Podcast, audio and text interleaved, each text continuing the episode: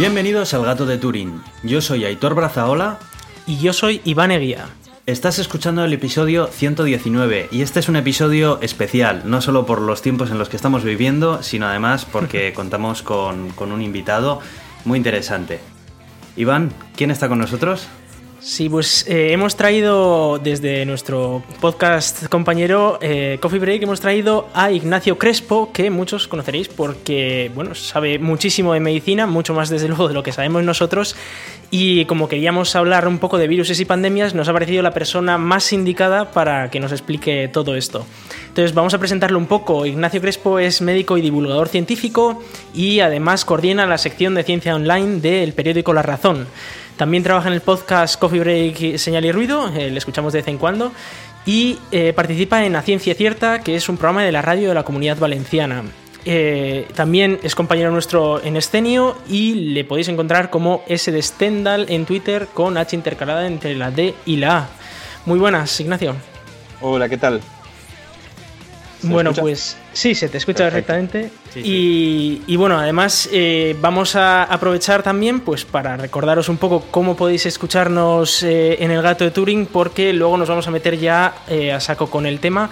Así que nos podéis escuchar en, en, la Radio Euska Digital los martes a las 7 de la tarde, luego además en Radio Podcastellano, pues ahí ya cuando, cuando vayamos saliendo, y pertenecemos a la, ciencia, a la comunidad de ciencia creativa Escenio, que a su vez pertenece a la Cátedra de Cultura Científica de la UPV o de la Universidad del País Vasco. Y nos podéis escribir vuestros comentarios en elgatodeturing.gmail.com o por Twitter en arroba elgato de Turing. Nos podéis eh, escribir en Facebook. Tenemos eh, también nuestro programa en iTunes, en Evox, en Spotify y en TuneIn. Y luego a nosotros particularmente, pues ahí me podéis eh, encontrar como Razican en Twitter. Y a mí como NHZ en Twitter. Muy bien, Iván, te voy a dar un aprobado, ¿eh? lo has hecho muy bien. Sí, ¿verdad? No, no lo suelo hacer yo. bueno, pues eh, la idea de este programa, primero porque como estaréis todos confinados en vuestras casas, eh, a no ser que como yo viváis en Francia y, tengáis derecho a salir sin ningún problema, eh, pues está bien tener algo de material de entretenimiento y qué mejor que hablar sobre viruses y pandemias. Como curiosidad, no nos vamos a centrar exclusivamente en la pandemia actual que estamos teniendo, sino que vamos a hablar en general de, de viruses, de qué son, de cómo funcionan y luego ya de, epidemias, de un poco de epidemiología, de cómo funciona eh, todo esto, ¿no? Y qué, cosas, qué medidas se pueden tomar, qué, medidas se han tomado históricamente y qué cosas pueden ocurrirnos. Así que si os parece bien, eh, empezamos hablando de la situación actual, ¿no? Todo esto viene, por supuesto, pues un poco al, hilo de que eh, tenemos un nuevo virus en, el mundo que se llama el SARS-CoV-2 y que parece ser que comenzaron las infecciones en, una zona en China, ¿no? En Wuhan, y luego pues se ha ido extendiendo primero por China y luego ya por todo el mundo. De hecho, ya se considera una pandemia porque pues está ya por, por todo el mundo, ¿no? Y, bueno, pues en esta situación eh, se están tomando medidas muy extremas que yo personalmente no había visto nunca, como puede ser el confinamiento en las casas, ¿no? que prácticamente solo podamos salir para trabajar o sacar al perro. Y, se está viendo pues que la sanidad pública y bueno, la sanidad en general está pasándolo mal, que, se están llenando las camas y así. Así que bueno, pues empezamos a hablar de, virus y pandemias. Eh, bueno, Ignacio, eh, no sé qué te ha parecido esta, esta presentación así que he hecho de, la situación actual.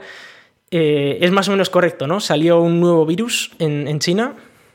Es correcto, es correctísimo. Y lo que más me ha gustado es lo de que al menos tú no has visto nada parecido. Y es que yo creo que prácticamente nadie, sino nadie de las personas que viven en el mundo han visto nunca una alarma biológica tan alta en todo el mundo. Porque es una barbaridad, es producto de un mundo globalizado en el que vivimos, donde que de repente surja una epidemia en China puede brotar en otras zonas del mundo, porque al final tenemos una cantidad de conexiones y una frecuencia con la que la gente se mueve de un lado para otro que hace que esas fronteras desaparezcan, no existan, y las epidemias tengan un límite muy difuso con lo que es una pandemia, con que ya se extienda a otros continentes y empiece a estar tan generalizado. Con lo que sí, no lo has visto ni tú, ni lo ha visto nadie. Y por eso, precisamente, hay que tener cuidado con lo que decimos. Por ejemplo, es que yo creo que es importante decir eso. Todo lo que digamos ahora va a ser una aproximación.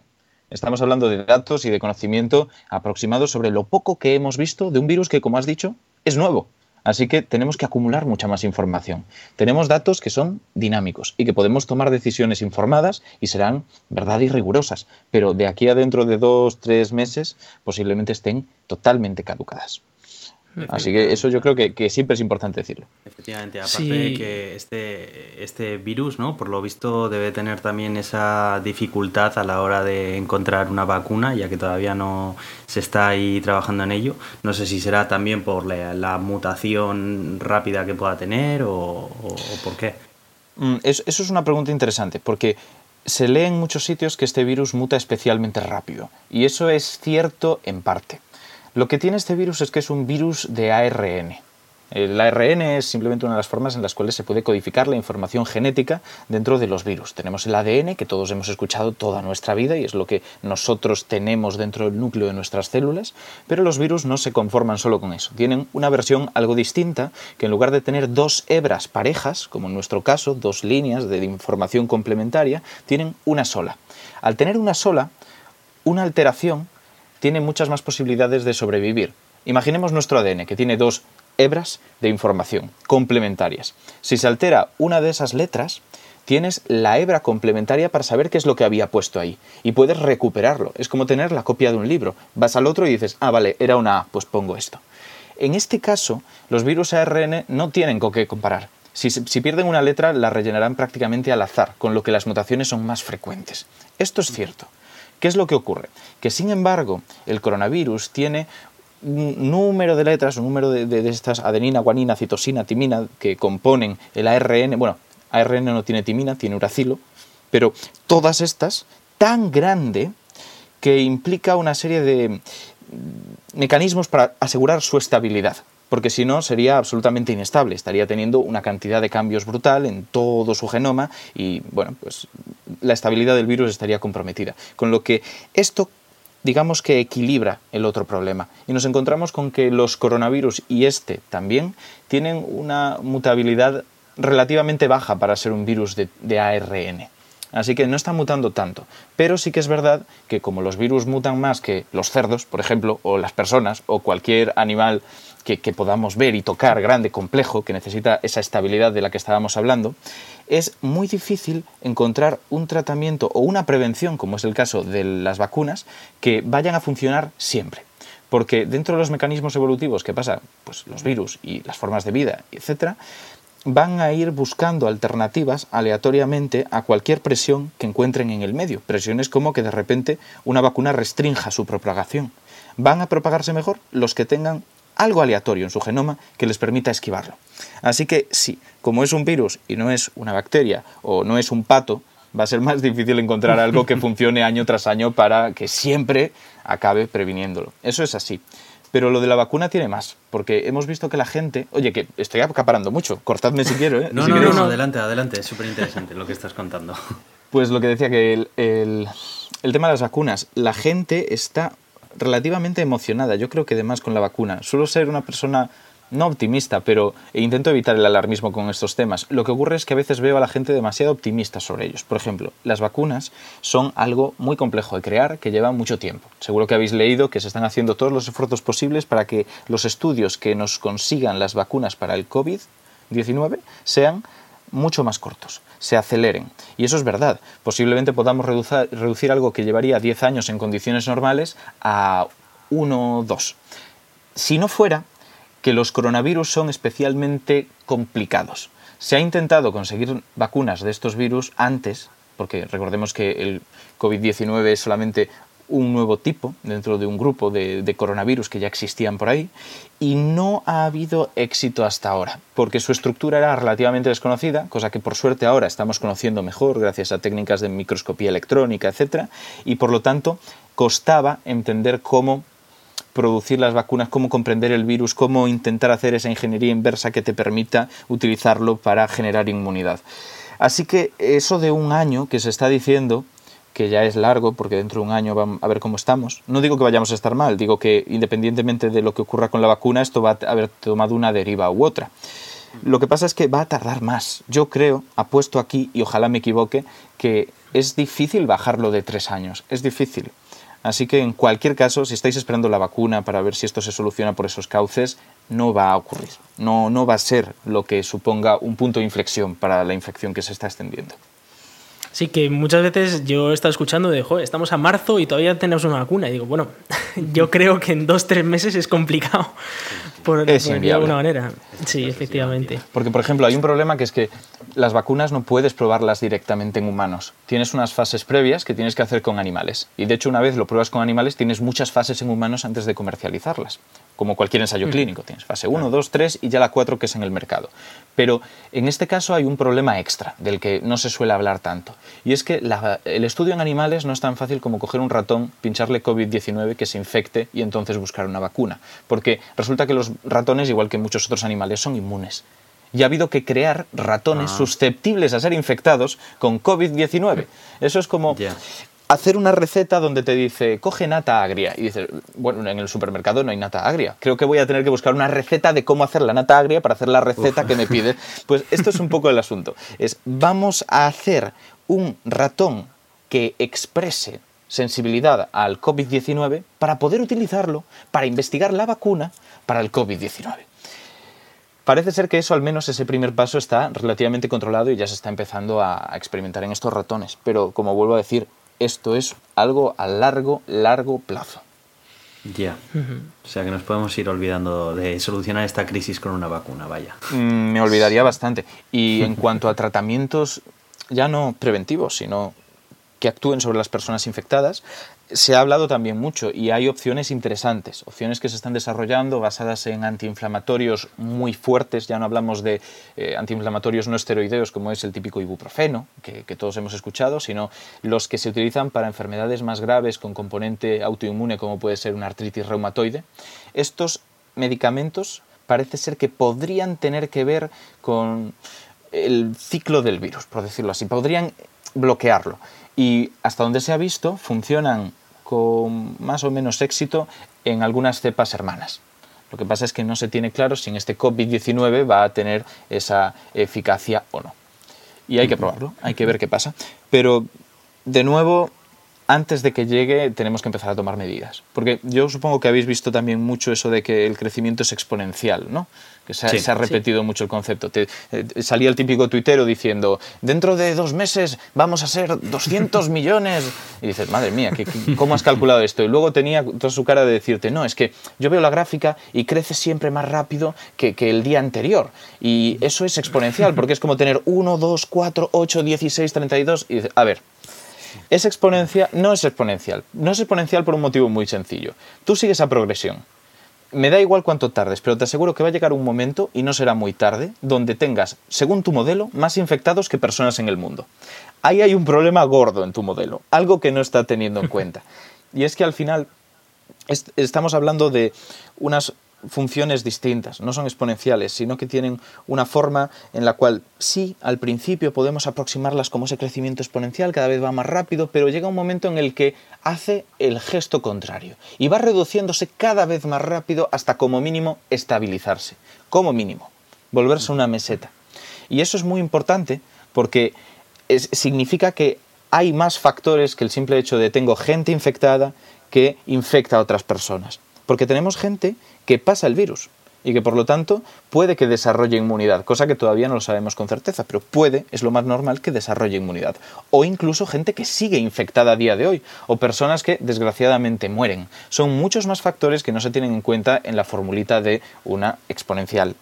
Y, es un problema grave el olvidarlo, porque genera números que son absolutamente ridículos. Sí, de hecho, ese es un, un tema bastante chulo de los modelos epidemiológicos que, que, bueno, se tiene en cuenta, eh, entre otras cosas, por ejemplo, la tasa de transmisión, ¿no? que es, lo, lo comentaremos un poquito luego, que es esta idea de que una única persona puede contagiar a varias personas, ¿no? Y luego están también el hecho de que, claro, si cada vez más gente está contagiada, hay menos gente a la que contagiar, con lo cual, pues al final se tiene que ir reduciendo el número de contagios. Exacto, y no solo porque el virus no encuentre a quién contagiar y entonces pues siga ahí, simplemente, porque da, da- da un poco esa sensación, es como, bueno, vale, pero esa gente contagiada en algún momento dado se curará y podrá volver a ser infectada, sí y no, no solo depende de que generen inmunidad una vez pase, es que la gente infectada y la gente inmunizada son en ambos casos cortafuegos para el virus. El virus no se propaga a ellos con la misma facilidad y el virus, como cualquier otra cosa que más o menos, pues, bueno, es que no es un ser vivo exactamente, ya sabéis que eso es algo complejo, pero mm, no vive para siempre, no, no está ahí para siempre. Si consigues aislarlo sin que encuentre un nuevo huésped, hospedador durante el tiempo suficiente, acaba desapareciendo, casi siempre. y eso es algo relevante, es generar cortafuegos. Eso es pues, importante, sí. Ahora que has comentado esto de si está vivo o no el virus, vamos a hacer un pequeño repaso a, lo que aprendimos en secundaria sobre, sobre viruses, patógenos, etcétera. Y es que vamos a empezar con, esto de los viruses. ¿Cómo, ¿Cómo, dirías que son los viruses? ¿no? Porque eh, tienen una cierta forma, eh, tienen todas iguales. Hemos visto todos esta foto de una bola con un montón de setas a su alrededor, ¿no? Eh, ¿Son así todos los viruses? O para nada, para nada. De hecho, yo supongo que, bueno, igual la gente no cae en que es un virus, pero les recomiendo que busquen una imagen del ébola en Wikipedia y verán que no tiene nada que ver con el típico virus. De hecho, hablamos casi de longanizas. Era como, como un gusanito, ¿no? Me suena la imagen. Sí, sí, sí, exacto. Es muy alargado. Es, es, muy distinto a esto que estamos pensando, porque al final virus es un concepto eh, complejo de definir en cuanto al origen y la relación entre todos ellos. Sí que sabemos que los virus más o menos mutan y pasan de una cepa a otra, pero claro, eh, encontramos una variabilidad enorme de sus aspectos, teniendo algo en común, eso sí. Tienen información genética, porque si no, pues no podrían tener esa capacidad de, evolucionar y de adaptarse, y ni, ni interactuarían con el ADN de nuestras células. Y además tienen, bueno, con el ADN o con distintos sistemas de replicación de nuestras células, y además tienen algo que contiene a este ADN. Es como algo muy básico esto. Necesito información y algo que proteja esa información para que no esté simplemente flotando por ahí. Bien, pues esa protección son normalmente eh, estructuras hechas de proteínas, a veces membranas de lípidos, que es bueno, lo mismo que tienen nuestras células. De hecho, es muy curioso porque hay virus que para sobrevivir, y lo comentaremos ahora cuando hablamos de lo de la vida, se introducen dentro de una de nuestras células, empiezan a reproducirse en cantidades increíbles y luego salen. Al salir no se van tan contentos, sino que es como si tú atravesaras una pantalla de film transparente. Te vas a llevar film transparente sobre ti. Los virus se van a llevar parte de esa membrana de lípidos que tiene tu célula y les va a proteger. Entonces tiene ya las proteínas, tiene la membrana de lípidos y una expresión mezclada entre tus células y su propia información genética. Entonces, el virus tiene ahí posibilidades para irse diferenciando entre unos y otros. Algunos tienen estructuras icosaédricas muy, muy geométricas y tenemos ahí pues, los bacteriófagos, por ejemplo, y otros son, eh, pues no sé, el adenovirus o, este coronavirus que estamos viendo, que son más como bolitas. Y, luego, eh, por ejemplo, en el caso de, este coronavirus, ¿no? que es eh, estas bolas que tienen como estas setas, ¿no? ¿Estas setas eh, tienen algún tipo de funcionamiento? Es decir, ¿se enganchan a las células o...? ¿Qué es lo que provoca además también que un virus tenga una determinada forma u otra? Tan, además, curiosas estas formas y tan distintas entre ellas. Pues es una pregunta difícil. Lo que podría decir, y cualquier libro de texto se quedaría más o menos relajado con esa respuesta, es que se debe a cómo su información genética transmite las órdenes para ser ensambladas las proteínas que lo componen. Que es algo así como eh, depende de las instrucciones del manual de Lego que te dice cómo ir colocando una pieza y otra, porque al final son piezas relativamente parecidas, todos ellos. Lo que pasa es que si hablamos de por qué tienen formas distintas en cuanto a a qué se debe esa diferencia adaptativamente, eso ya es muy complejo, depende de cada virus y a mí se me escapa un poco. Decirte por qué el ébola ha encontrado un beneficio en ser alargado o el coronavirus en tener esas setitas. Más allá de lo que sí que se sabe, que es que esas setas son, entre otras cosas, proteínas S, si no me equivoco, que siempre puedo equivocarme con las letras, y tienen la función, como decís, de, agarrarse, pero no necesariamente a las superficies, porque al final tiene toda una plétora de, de proteínas en su superficie con distintas funciones, sino de poder engancharse a nuestras propias células. Y eso es muy relevante porque si bien en este caso tienen esa forma, como de setas que decíais, en muchos virus existen estructuras proteicas en su superficie que se encargan de unirse a nuestras células para infectarlas. Y es la clave para desarrollar muchos tratamientos contra ellas. Al final es lo típico que se compara de una llave y una cerradura, introducir una llave en una cerradura para abrirla, pues esas setas serían llaves y algunas estructuras receptores de tu membrana celular serían las cerraduras. Hay una forma de evitar que la llave entre en la cerradura, abra la célula y el virus entre a infectarla, y es poner silicona, por ejemplo, en la cerradura. Es bastante desagradable llegar y ver que tienes silicona en tu puerta, pero eh, en el caso de que la puerta sean tus células, lo que estás consiguiendo es una protección frente a virus. Y esto se ha hecho con mm, moléculas que tienen una forma similar a esas setas, en este caso, ¿vale? Y que por lo tanto pueden enganchar bien en la cerradura, pero no tienen ninguna función.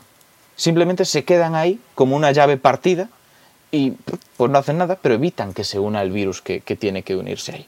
Es una idea que está intentando explorarse con antivirales en el caso del coronavirus, pero hasta donde yo he leído no hay nada que sea realmente prometedor. Sí que hay cosas, evidentemente, y se hablaba de un fármaco que se utilizaba para, eh, pero claro, esto era antiinflamatorio como los que decíamos antes para el, el mieloma, y que parece ser que tiene también un efecto interesante pero como digo, falta mucho por investigar al respecto, mucho.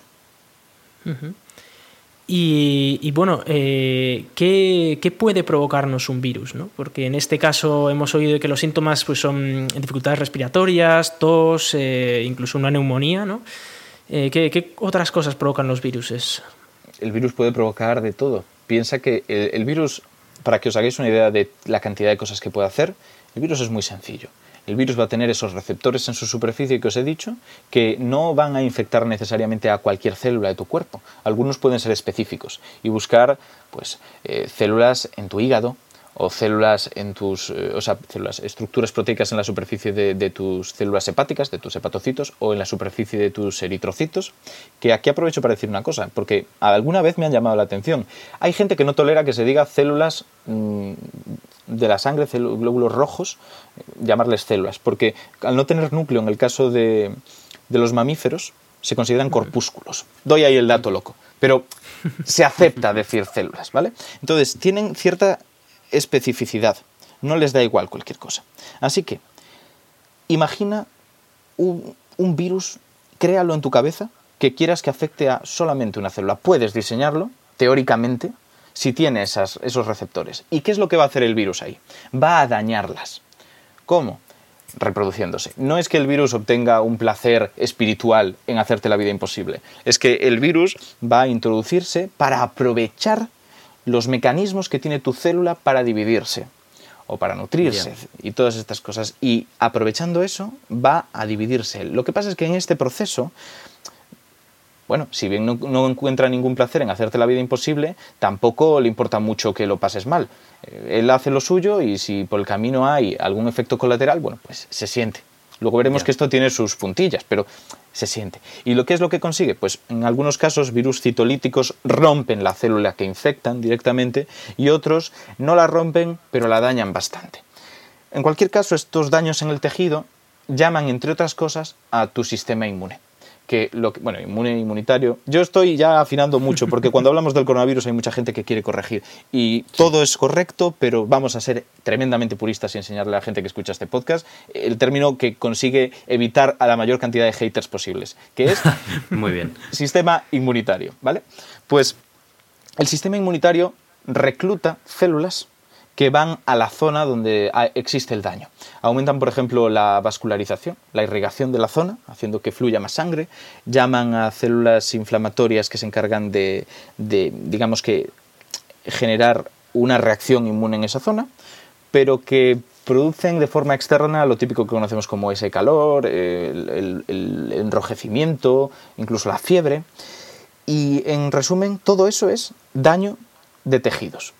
Entonces, si es un daño en el hígado, lo que vamos a encontrar es que el hígado tiene una propiedad maravillosa, que es que dentro de lo que cabe se repara bastante bien. Así que se dañará, se intentará reparar, se dañará, se volverá a intentar reparar y aguantará más o menos. Pero con el tiempo, esas células van acumulando pequeños errores. Ya no son lo que eran. Son la típica cicatriz que tenemos en el brazo de cuando éramos pequeños, que la piel no es igual que la de alrededor. Pues eso genera tejido cicatricial que acaba alterando también la función del hígado, afecta a su función. Y en este caso, ¿qué desarrollamos? Una hepatitis, una, una cirrosis eh, por hepatitis, por ejemplo. Igual que tenemos esto, podemos conseguir que, afecte a, células sanguíneas y que tengamos hemorragias o que afecte a, nuestros eh, linfocitos, en el caso del virus del SIDA, que recordemos que VIH es el virus y SIDA es la enfermedad, y lo que consigue con eso es disminuir tus defensas, porque al final afecta a los linfocitos eh, helper, que son los CD4, y con eso los inhabilita. Es como si estuviera cogiendo los cuerpos de seguridad de un país y poniéndoles grilletes. Dice, pues ahora pues ya no hagas de lo tuyo. Evidentemente lo expone a peligros externos, a que llegue una infección en principio menor y se lo lleve por delante. Una, pregunta que se me ocurre eh, con tu explicación. Eh, ¿Por el hecho de ser virus implica que sea nocivo o eh, virus es algo que es más el vehículo y que puede contener, puede provocar efectos nocivos o no? Virus es, virus es el vehículo, es como, como dices, porque en el fondo ya os he dicho que el virus lo que le interesa es utilizarte. No tiene especial interés en hacerte daño, lo que pasa es que si te hace daño no le importa. Pero eso significa que por, por estadística habrá virus que no te hagan daño que entren, te utilicen a ti o a otros individuos y al final pues sobrevivan, se multipliquen y tan contentos. De hecho, hay estudios que intentan relacionar nuestra propia evolución y lo consiguen bastante bien, algunos factores genéticos que tenemos en nuestro genoma con la presencia de virus. El plantear que nuestra evolución y en general la evolución que conocemos tiene una interacción con estos virus. No, no la entenderíamos del mismo modo sin ellos. Tienen incluso un efecto no beneficioso, pero relevante y no negativo. Es por intentar cuidar mucho las palabras con eso de beneficios. sí, sí, sí, porque tengo entendido que como trozos de genoma de nuestro genoma se parecen eh, en ocasiones a algunos genomas de virus, ¿no? Exacto, y tenemos cosas muy curiosas a raíz de eso, porque claro, ahí podrías pensar, y esto es lo más natural, ¿eh? El virus en un momento dado ha llegado a nosotros, no nos ha hecho daño, pero se ha integrado y ha conseguido pues salirse con la suya y estar perfecto. Está ahora en nuestro genoma, ¿vale? Pero existen y esto lo tengo un poco perdido en el tiempo, así que no digo que vaya a cometer alguna incorrección, pero voy a contarlo de forma bastante simplificada para evitarlas. Existen algunos tipos de insectos, en concreto relacionados con las avispas, que se ha podido ver como en ocasiones fragmentos de su genoma se han escindido y se han vuelto relativamente independientes, teniendo algo parecido a virus. No son virus, es algo parecido a virus. Y se ha planteado a raíz de ello que el origen de los virus pudiera estar precisamente en el genoma de formas de vida complejas, como pueden ser, pues, bueno, ya no solamente eh, pluricelulares, pero incluso bacterias complejas. Es decir, o sea, sintiendo que sería como mm, si de esta avispa, por ejemplo, eh, empezara ella misma a producir viruses, ¿no? Algo así. Algo así, digamos. Algo así. Y, bueno, eh, estos viruses, claro, se diferencian, por ejemplo, de las bacterias o de otro tipo de patógenos. No, tampoco tengo yo un conocimiento muy amplio de, otros patógenos, pero por ejemplo de las bacterias se, se, diferencian mucho, ¿no? Porque estas ya sí que se pueden reproducir ellas solas. Exacto. Uy, creo que se está yendo la luz en mi casa, así que si, esto se corta, mira, vamos a vivir el apocalipsis de verdad. no, pero continuemos, continuemos. efectivamente son distintas, porque el virus, ya hemos dicho que hay cierta polémica sobre si es un ser vivo o no, porque en principio cuando defines ser vivo, pues ya hemos visto todos en el instituto que tiene que nacer, crecer, nutrirse y reproducirse y morir. ¿Vale? Es un poco lo clásico. Es una definición tremendamente incompleta que hace que, por ejemplo, y esto no es una comparación mía, es una comparación relativamente frecuente en aquellas críticas que se hacen a esta definición, las monjas serían seres vivos porque no hablamos de la potencialidad de reproducirse. Y del mismo modo hay parásitos que consideramos seres vivos pero que son parásitos estrictos, necesitan a otros para reproducirse y para vivir es complicado. Incluso hay comparaciones ya que lo llevan más allá y te dicen, oye, pero una estrella a cierto punto también nace y muere y crece y ¿qué, es lo que pasa ahí? Porque hay que, hay que definir, ¿no? lo que no vamos a hablar de la Casa Real, ¿vale? es un tema que lo vamos a dejar de lado.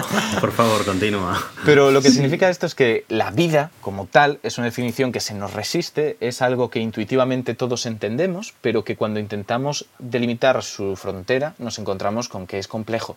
Y al final, a lo que se reduce este tipo de definición no es a una definición ontológicamente cierta, algo que es así, sino algo que nos sirve para estudiar el mundo, una definición operacional. Es decir, me interesa definir la vida así porque es lo mejor que he encontrado para poder estudiarla. Y en ese caso, virus se ven excluidos. Pero hay otro, otra vuelta de tuerca. Es que a mí me gusta hablar de estas cosas, yo, yo voy a daros la turra. Y es que ser vivo y estar vivo no es exactamente lo mismo. Tu hígado no es un ser vivo, eso estamos de acuerdo, forma parte de un ser vivo. Pero tu hígado puede morir. Tu hígado, en cierto modo, está vivo mientras funciona, mientras sus células están trabajando correctamente. Incluso podemos extraerlo de tu cuerpo, mantenerlo vivo con una, bueno, pues una circulación extracorpórea y, y ver si, si eso va manteniéndose. En el caso del virus podría existir esta diferencia, que si bien es un sistema biológico en cuanto a que se compone de ácidos nucleicos, en este caso pues ácido nucleico tal cual, porque es ARN en el caso del coronavirus, no ADN, que es el desoxirribonucleico, mm, podríamos decir que es vida, pero no es un ser vivo en cuanto a que no tiene esa independencia. Al final es muy, muy espinoso. Pero esta pregunta venía por el tema de otros patógenos la diferencia. No, no, pero es que creo que es importante decirlo, porque veremos que normalmente lo reducen así, pero nos ponemos a estudiar... Y, de hecho es muy importante la, definición, pero más en el sentido de que muchas veces nos estamos liando en definiciones, de decir esto está vivo, esto no está vivo, cuando...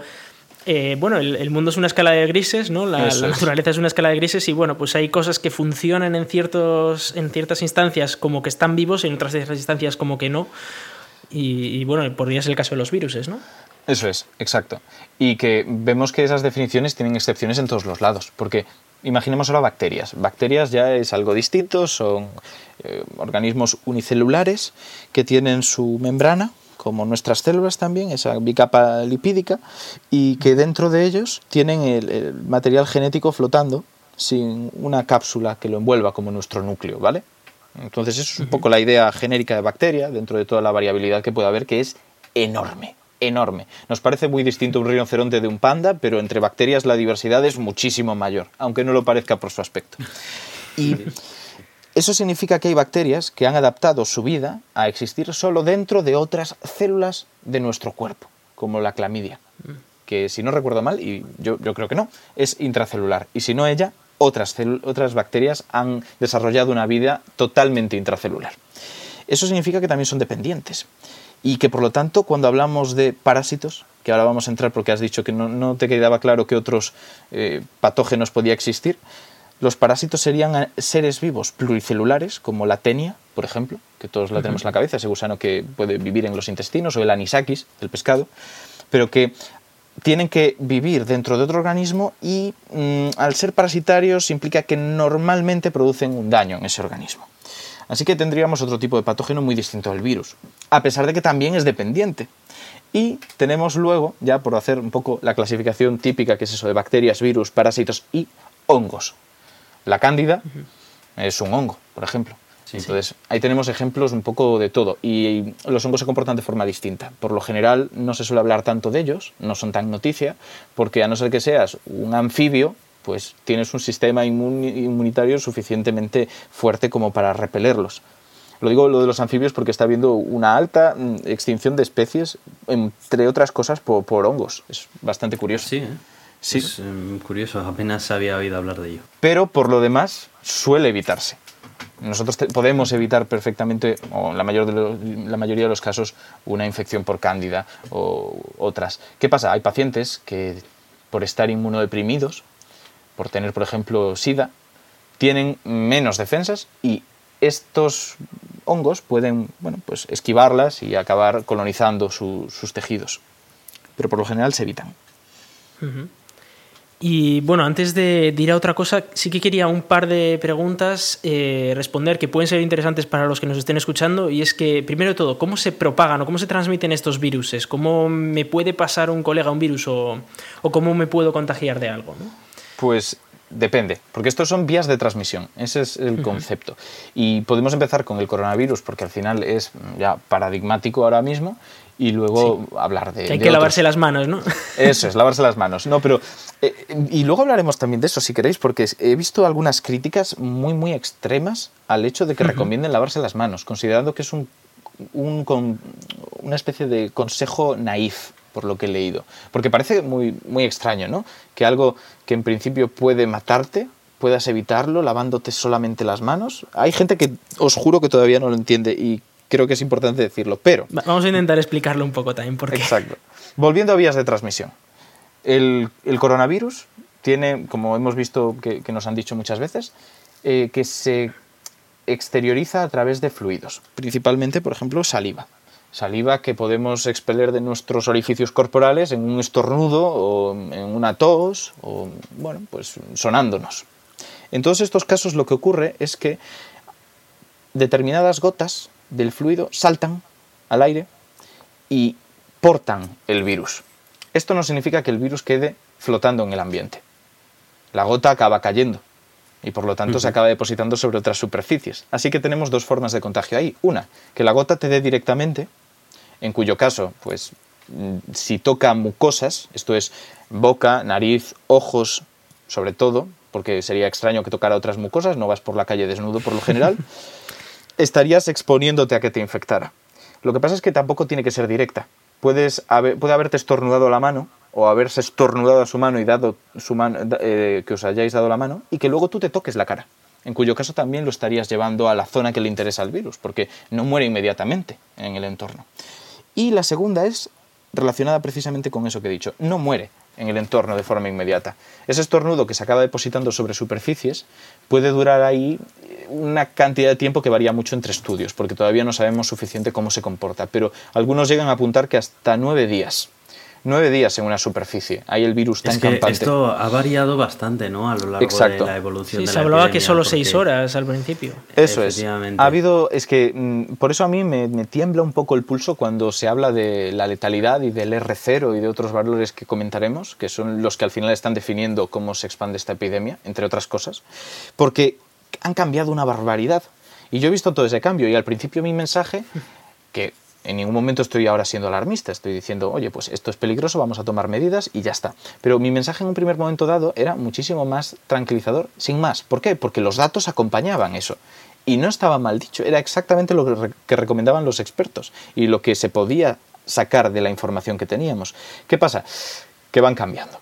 Y si tú ves un gráfico de cómo estos valores del coronavirus van avanzando a lo largo del tiempo, no ves que, por ejemplo, la letalidad aumente y ya está, o que la letalidad vaya disminuyendo, sino que se vuelve algo con una variabilidad enorme y casi imposible de operar con ello. Es sube, baja, unos dientes de sierra imposibles de entender. Porque dependen de muchos otros factores y tenemos poblaciones relativamente pequeñas sobre las que podemos estudiar esto. Necesitamos mucha gente, muchísima gente, para entender cuál es el verdadero comportamiento del virus, independientemente de las características de cada individuo, que puedan alterar el tiempo que tarda en morir el virus, eh, la gravedad de los síntomas o a cuánta gente contagian. Y bueno, otra cosa que puede ser interesante para, nuestros oyentes es si los antibióticos son efectivos contra los virus. Esto yo creo que lo hemos oído muchas veces eh, de que no. Y, la pregunta es por qué, ¿no? Y, qué diferencia hay, por ejemplo, una bacteria. ¿Por qué a una bacteria la afectan y por qué no a un virus? Pues es una buena pregunta porque se ve mucho en la televisión. De hecho, hace nada fue viral este vídeo de Susana Griso, ¿no? Diciendo que, que bueno, que estábamos bien contra el coronavirus porque teníamos antibióticos. Y la verdad es que no podemos usarlos así, porque los antibióticos son fármacos muy distintos también entre sí, que están diseñados para intervenir en funciones básicas que tienen las bacterias lo que hacen es impedir que la bacteria cumpla sus funciones vitales poniéndole trabas, como zancadillas, a distintos procesos que puedan tener.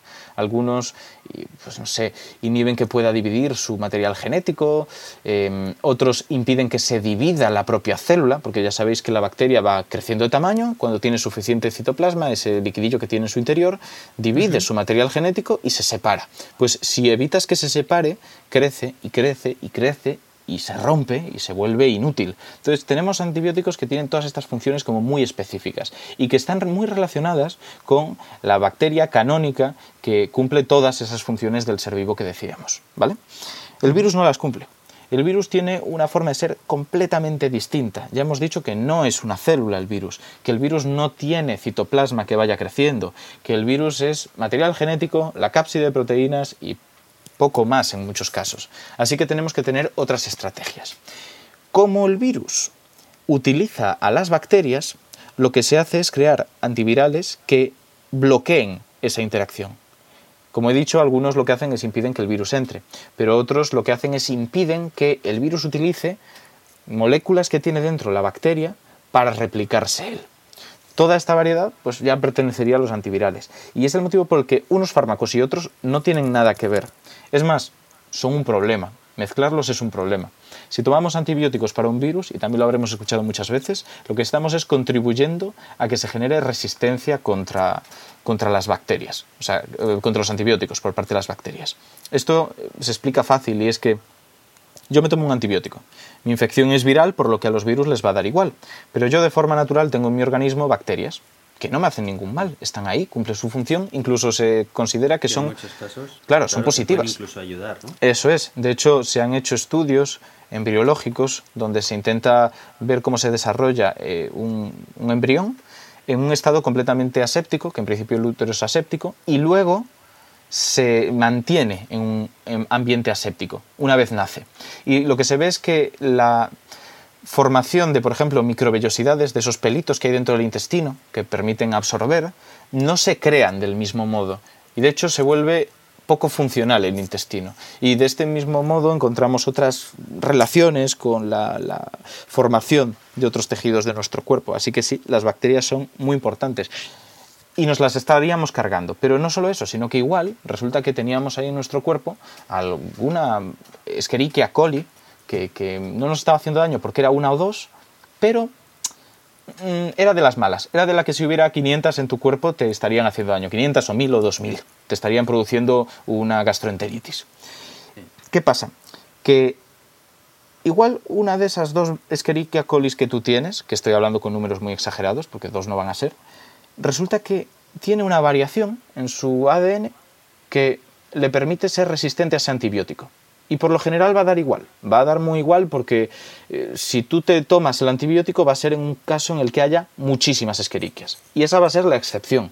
No va a poder reproducirse y ganar a las demás. No tiene hueco en esa población de tantas esqueriquias para hacer que su variación sea preponderante. Pero en el caso de que sean dos, tú te tomas el antibiótico, matas a la mala y dejas un nicho brutal para que esa una se vaya reproduciendo. Y que en el momento de que te bajen las defensas, esas dos, que ya tienen la resistencia, se conviertan en 5, en 20, en 200 y en las que sean. ¿Y qué tienes? Una cepa resistente al antibiótico, que ha mutado de forma que ya no le hace efecto el mecanismo que habíamos dicho que estabas intentando anular.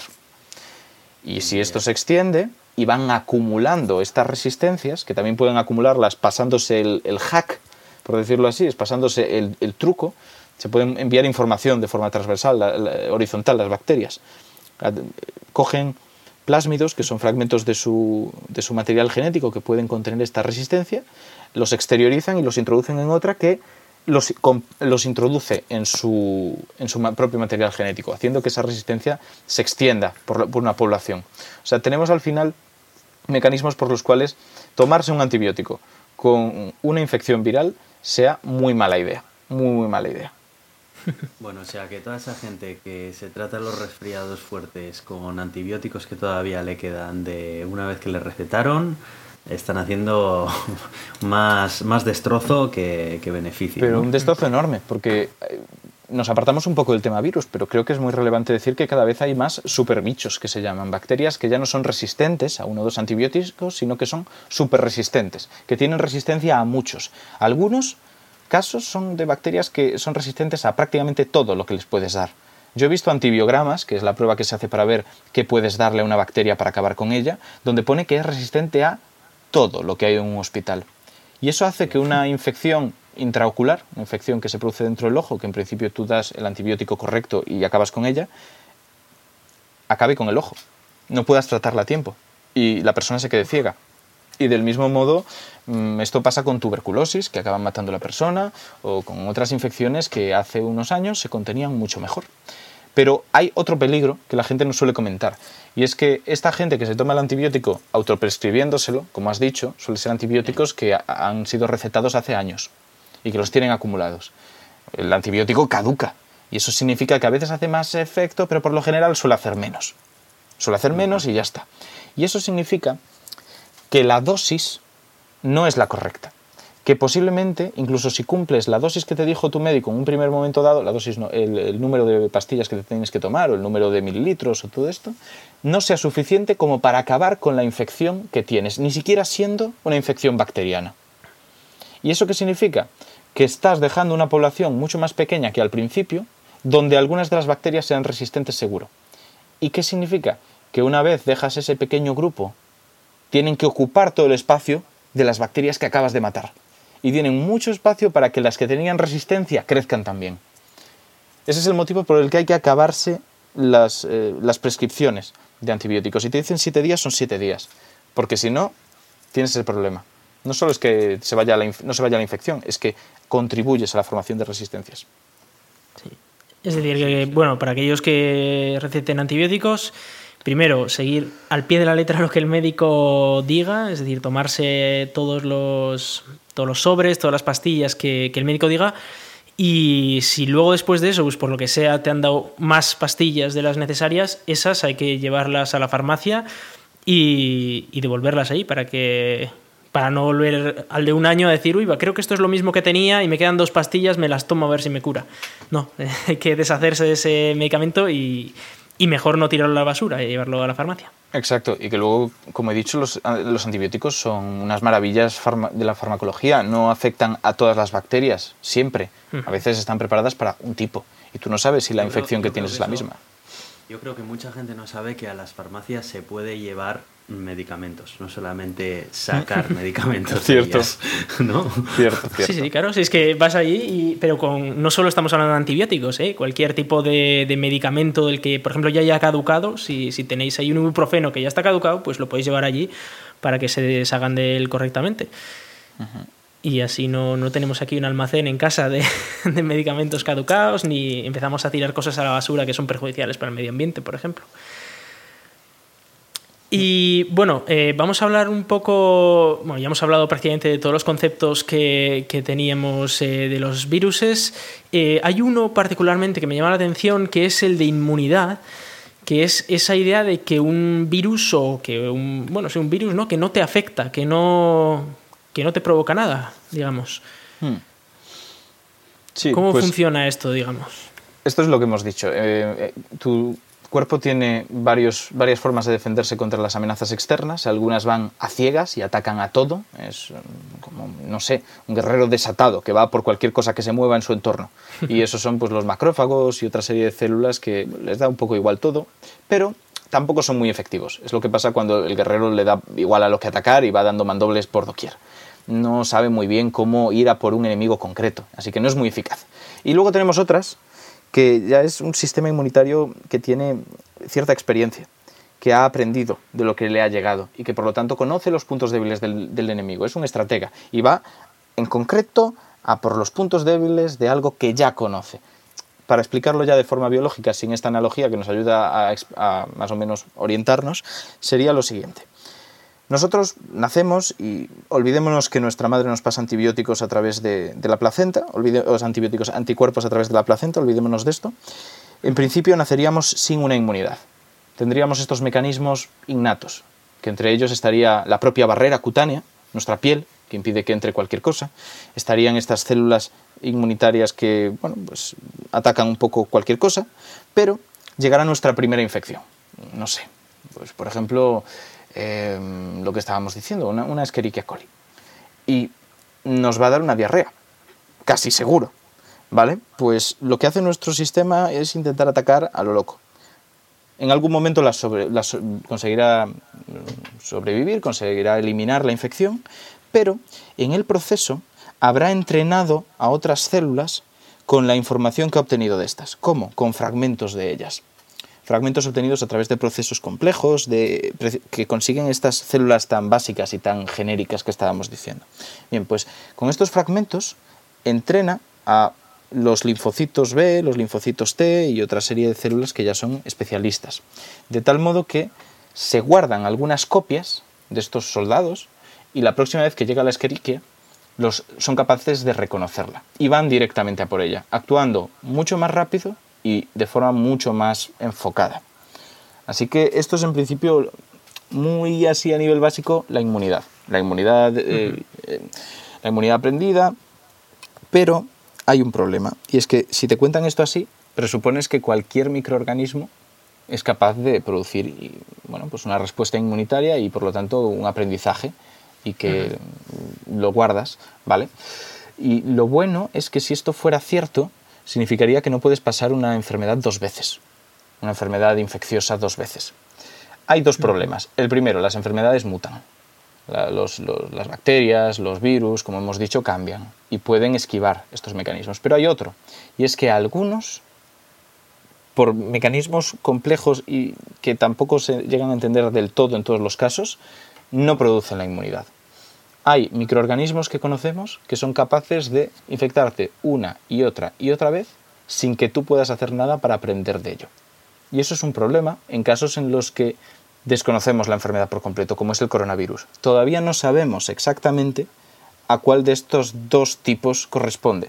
Si va a producirnos una inmunidad y por lo tanto los infectados que sobrevivan van a estar pues, con una defensa buena, al menos hasta el año que viene cuando venga una nueva cepa, o si por el contrario van a volver a ser totalmente eh, sensibles al virus en cuanto se curen, lo cual significa cambios muy grandes en el modelo que va a prever cuánta gente estará infectada dentro de un tiempo. Pues sí, y bueno, ahora habrá que ir viendo a ver, porque sí que ha habido algún caso que, se ha vuelto a contagiar del virus, ¿no? O parece ser, al mm. menos aparentemente, que se ha vuelto a contagiar, así que habrá que revisar mm. si efectivamente provoca inmunidad o, o no. Sí, e-, esta noticia es curiosa porque la he visto mucho y yo todavía, por ejemplo, y por eso voy a ser precavido, no lo tengo claro. No tengo claro que realmente sea que se haya vuelto a contagiar, porque recordemos que nosotros no sabemos la verdad absoluta y no sabemos si la persona está infectada o no. Lo sabemos con una probabilidad. Tenemos pruebas diagnósticas que te dicen, bueno, pues mira, yo no he detectado nada, así que supongo que no está. Pero no todas las pruebas buscan igual de bien. Y hay algunas que tienen límites, que te dicen, yo no puedo detectar menos de 50 copias por tanto volumen de sangre, 50 copias del virus, ¿sabes? Así que cabe la posibilidad de que estén por debajo de ese límite y que no hayan sido detectados por la, por la prueba diagnóstica, hayan dicho está curado, pero siguieran ahí. Y al dejar el tratamiento sintomático y el estado de que esté contenido y protegido y tal, recupere su, su fuerza y vuelva a expresarse en gran medida y tengas, pues, no sé, 2.000 copias. No sé cuántas copias suele haber en, hmm. estas pruebas. Porque además el diagnóstico es por PCR y tal. Es que se ha reactivado un virus que lo tenía debilitado. Exacto, que se ha, se ha estudiado mal de alguna manera que no estaba muerto, que estaba de parranda, ¿no? Eso es, eso es. Esto es más frecuente de lo que parece, ¿eh? Entonces lo que necesitamos es de nuevo mucha, mucha información para saber cuánto pasa. Si esto pasa más de lo que esperamos teniendo en cuenta la prueba que estamos utilizando, pues entonces es que suponemos que el problema es, eh, es ese, que el virus no genera esa inmunidad. Pero si ocurre en más o menos una proporción razonable, daremos por hecho que es cosa de la prueba diagnóstica. Sí. Eh, una pregunta, actualmente solamente hay una cepa de, del COVID-19, ¿no? No, no, hay, no ha mutado a otra cepa ni, ni, nada parecido que se sepa. Hay cepas, hay cepas. Con bastante seguridad, pero vuelve a haber polémica. Entonces, puedo asegurar que hay estudios, hay papers que determinan la existencia de al menos dos cepas en Wuhan, una mayoritaria y otra minoritaria, y que están estudiando incluso toda la filogenia del virus, rastreando cómo ha eh, se ha ido esparciendo por el mundo como si fueran familias. Mm, imaginemos que tenemos un grupo de personas que, de, tu pueblo que van a extenderse por el mundo. Y uno pues se va a, Suecia y ahí forma su familia y parte de la familia en Suecia luego emigra a Italia. Tú vas a poder rastrear a esos descendientes de vuelta hasta tu pueblo original, ¿vale? Y vas a crear como una especie de árbol. En el caso del COVID-19 se puede hacer algo parecido, porque mutaciones siempre existen, lo que pasa es que muchas veces no son suficientes como para que sea eh, llamado una nueva cepa. Es como, bueno, la variabilidad normal de una cepa es esta. A veces cambia esto, a veces cambia esto otro. Bien, pues se ha podido rastrear y es una variabilidad más alta de lo que esperaban en un primer momento y apunta a que podríamos hablar de dos cepas en el caso de Wuhan. De nuevo, depende de dónde pongas el punto de corte. Lo que es objetivo es que ha habido cambios y por lo tanto son cambios que incluso puedes rastrear. Tienen una información detrás bastante fuerte. Lo que no se tiene tan claro es si son suficientes. Habrá que ver cómo afectan.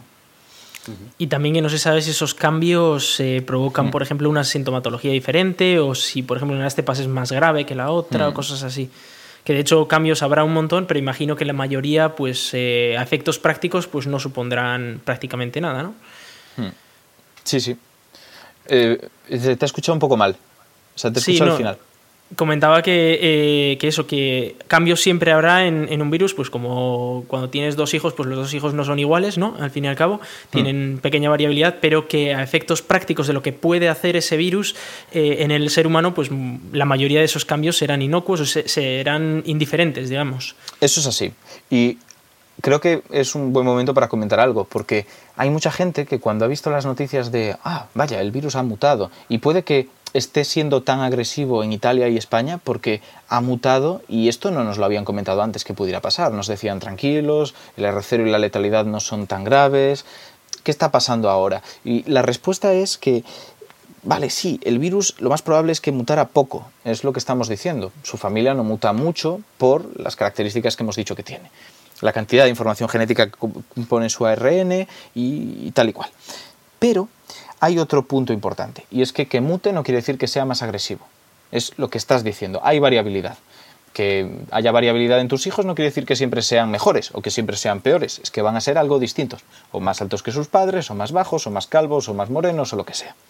En el caso del virus pasa muy parecido, con una diferencia, y es que a tu hijo le da un poco igual como ser, Va a triunfar más o menos por otras cosas. No le importa su altura o no le importa el, pelo. Pero al virus le importa no ser demasiado cabrón contigo. Y esto es importante.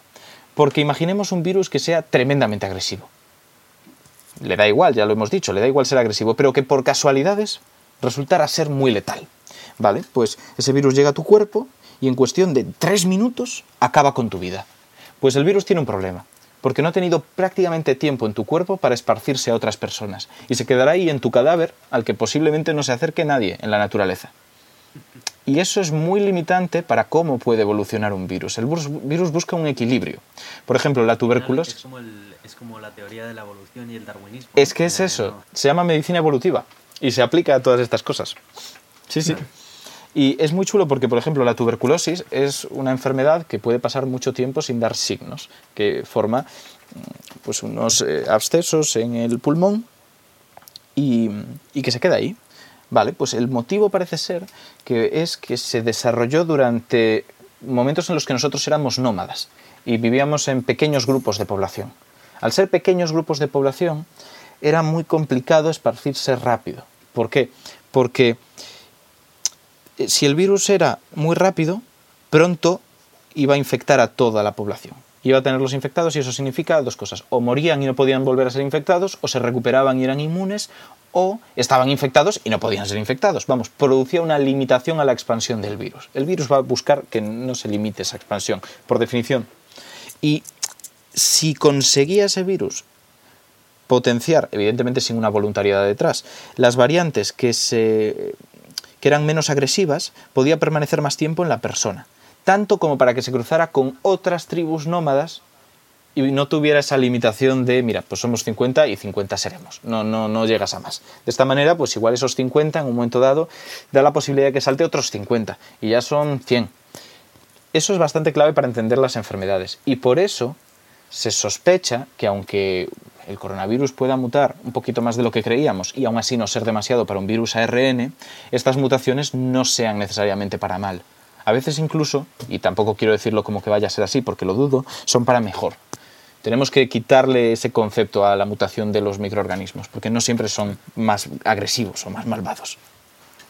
Sí, al final siempre nos preocupa que sean malos, ¿no? Pero yo creo que también dejamos de lado esa, pues esa parte, ¿no? Y tenemos que, que no necesariamente tienen que serlo, vaya. Exacto, y tenemos que tener en cuenta otra cosa, que es que ahora mismo estaban, o sea, este virus se estaba esparciendo por un mundo donde la mayor parte de países no había puesto ningún tipo de medida preventiva un mundo muy globalizado donde ya estamos muy hacinados en ciudades. No tiene esa limitación de un pequeño grupo. Así que el tema de ser más o menos agresivo eh, no le importaba tanto.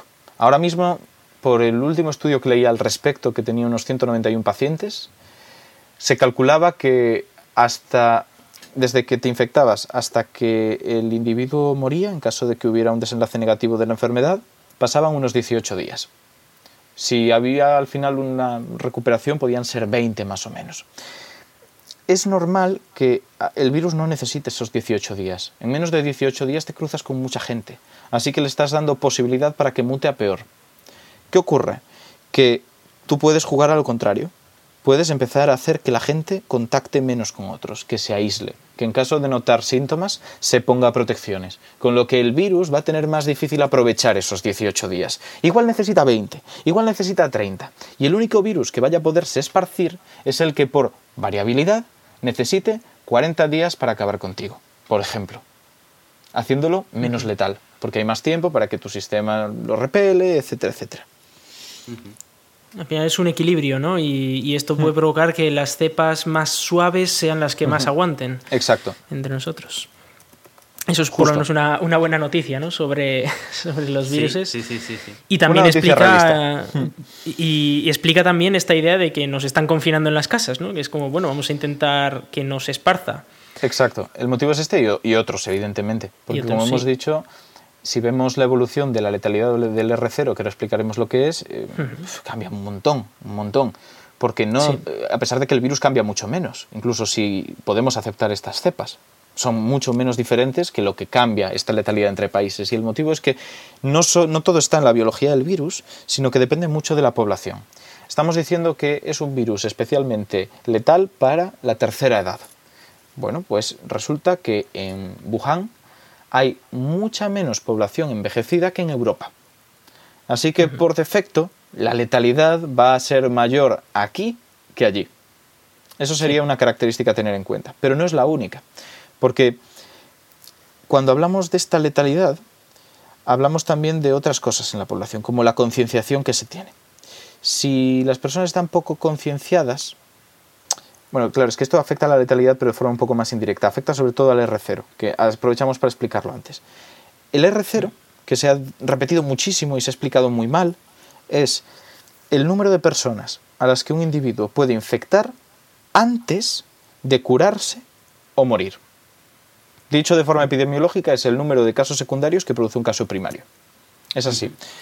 Pero este es clave, es hasta que se cure o se muere, lo que significa que es durante el tiempo de vida de esa infección en un individuo, ¿cuánto puede, puede llegar a traspasarse? Porque hay gente que ha cogido el R0 y ha presupuesto que era que se, por ejemplo, si era un R0 de 2, significa que por cada persona infectada se infectan otras dos, ¿vale? Pues consideraban que era cada cinco días. Cada cinco días se duplica. dice, vamos a ver, no. Dependerá de cuánto viva el virus el virus ha conseguido aumentar su tiempo de vida a 20 días en una persona, pues esa duplicación ocurrirá cada 20 días. Y es bastante relevante para entenderlo. ¿Qué pasa? Que el R0 no es biológico, como estamos diciendo, depende de más cosas. Si aislamos a alguien totalmente, una luna por ahí perdida en el universo, tenemos claro que ese R0 va a ser de cero, no va a contagiar a nadie, porque no hay nadie. Y el virus es el mismo. Pues esto es un poco la reducción al absurdo de lo que se está intentando. Si tú te concentras en pequeños grupos poblacionales, como decíamos, el tema nómada, al final lo que haces es que el virus, por mucho que quiera y por mucho que al final infecte a otros, y sea el mismo virus exactamente, nucleótido a nucleótido, vaya a tener un R0 menor. Porque si sois 5 en casa no va a infectar a más de 5 independientemente de lo que sea. Que, que le influyen valores externos al R0. Totalmente. Que no es algo mm, inherente al propio virus. Por eso digo, el ponerse mascarillas y todo esto. Y es uno de los motivos por los cuales, aunque al principio éramos un poquito más optimistas con este virus y creíamos que bueno, pues pasaría y ocurriría como tantos otros, que al final, en el peor de los casos, se añaden a las cepas que pasamos anualmente. Porque hay muchos virus que ha ocurrido eso. Al principio eran como una alarma porque evidentemente producen muertes y mm, es una pena, cada una de esas muertes no son un número, son personas y son familias, así que tenemos que tenerlo en cuenta. Hay gente que dice, bueno, pero tranquilo, solo afecta a la tercera edad, y dice, bueno, esa tercera edad son, seres humanos. Eh, eso funciona así. Y es más, estoy, seguro, eh, estoy seguro de que tienes gente de la tercera edad en tu, en tu familia. Casi seguro. Y eso significa que aunque a ti no te vaya a matar o no te vaya a producir una neumonía, eh, bueno, yo casi que prefiero una neumonía que un duelo porque es muy doloroso haber perdido a alguien. Entonces, eso hay que tenerlo muy en cuenta. Pero nos explica un poco que todos estos valores son muy dependientes de lo social y que si bien han empeorado, no es que al principio dijéramos algo que no es cierto con el mensaje de tranquilidad y ya está. Es que no podíamos, al menos yo no podía predecir, que se fueran a tomar las medidas tan tarde y la gente las fuera a aceptar tan mal. Porque si nos hubieran contado que en el caso de cerrar colegios, cerrar universidades, la gente de Madrid iba a decidirse ir a la playa, yo habría pensado que era imposible. Imposible. Tenías más fe en el ser humano. Tenía, decir, y, ¿no? yo, y yo tengo muy poca fe en el ser humano, ¿eh? yo, yo tengo un puntito de Schopenhauer en cuanto a eso, pero parece ser que, bueno, pues era era incluso optimista, lo cual me reafirma. pero es, es llamativo porque, eh, claro, te están cerrando las escuelas, ¿no? En este caso, o, o, bueno, incluso Mm. limitándote el movimiento. Me llama la atención esta gente que dice, ah, bueno, pues, pues vacaciones, ¿no? Y dices, hombre, igual te lo están haciendo por alguna razón, ¿no? Si no quieren que vayas a la escuela o a la universidad, tampoco querrán que, que vayas a, a una aglomeración de gente a la playa, ¿no? Sí. Vamos, me parece bastante obvio. Es que la gente yo creo que no, no entendió el concepto. Porque en Italia pasó igual. Les dijeron, oye, cerramos cosas y dijeron, pues a la nieve, vamos a esquiar. Y eh, uf, eso trae muchos problemas, como estamos viendo. La gente ha estado cogiendo los artículos que han salido. Al principio, por ejemplo, eran artículos muy incendiarios, que es lo que hace la prensa cuando surge algo que puede vender como peligroso, pero sospecha que no lo es. Porque nadie se lo va a echar en cara. Es como... Eh, eh, yo ahí estoy totalmente Exacto. de acuerdo. Yo lo estaba viendo, vamos, en diciembre ya cuando esto empezó tal, Eso se, es así. se les llenaba la boca a los medios de comunicación hablando de lo que estaba ocurriendo en Exacto. China. Fijaos, Es fijaos, que- mirad lo que está ocurriendo. es ¿eh? que esto que Y decir además se decía que China lo estaba haciendo muy mal todo, claro. Es que, ojo, China sí que reaccionó al principio un poquito tarde y cayó alguna gente que decía que estaba ocurriendo, bueno, que estaba habiendo una infección que no se estaba controlando, etcétera, etcétera. China siempre es un poquito oscura, pero es verdad que lo ha controlado mucho mejor de lo que se estaba diciendo en los medios y que lo ha controlado mejor de lo que lo hemos controlado aquí. Eso, eso es lo que realmente es gracioso. Pero empezaron con ese alarmismo. Y yo lo vi y desde la sección dije, bueno, pues vamos a hacer lo que esté en mi mano. Yo no quiero dar mucho bombo a algo como esto, porque tampoco parecía como súper grave. Vamos a hablar de lo que sabe la ciencia ahora y lo dejamos y ya está, y sin alarmismos. Y lo hice y funcionó muy bien el artículo, la verdad. Fue, un artículo que tuvo más visitas que los que estaban siendo alarmistas dentro del propio periódico. No todos, pero que la mayoría. Evidentemente un titular súper alarmista va, va, a ganar siempre, pero bastante respetable el número de, seguidores, de, de visitas. Eso está bien. ¿Qué pasa? Que a raíz de esto y de que empezara a empeorar un poquito, la prensa viró. Y la prensa empezó a moderarse. Porque no, lo podemos ver, podéis empezar Sí, a mirar todo sí, esto. sí, es, es, que estoy Exacto. totalmente de acuerdo. De, Por eso, por eso. Eh, cambiaron, cambiaron el tono cuando ya empezó a llegar aquí a las puertas y ya empezó a ser una amenaza real para, para nosotros. Ya empezaron a decir, bueno, oye, que, que a ver, que tampoco es para tanto, que mira. Exacto. Sí, pa Pero- pasamos de un China nos engaña y tal a, un. Bueno, ya ha llegado a Italia, pero bueno, es, es una gripe, no pasa nada. Exacto, exacto. Sí, sí, sí. Y eso, son extremos, que es a lo que quiero ir. O sea, uno es todo es horroroso y otro es todo es maravilloso. Cuando realmente es un punto intermedio. Yo en los artículos intenté dejar claro, en los tres que hicimos hasta hoy, que hemos publicado un cuarto, que de dónde venían todos estos datos. Al principio éramos bastante optimistas porque no teníamos información directa del virus. Teníamos sobre sus parientes, sobre otros coronavirus, que si bien a veces eran agresivos, no parecía serlo en este caso. Entonces yo decía, mira, se sospecha esto del virus, pero no porque se haya estudiado, sino porque así se comporta lo más parecido que conocemos. Y ese contexto fue relevante, porque mucha otra gente cuando viró al optimismo lo hizo diciendo, el virus es así y punto.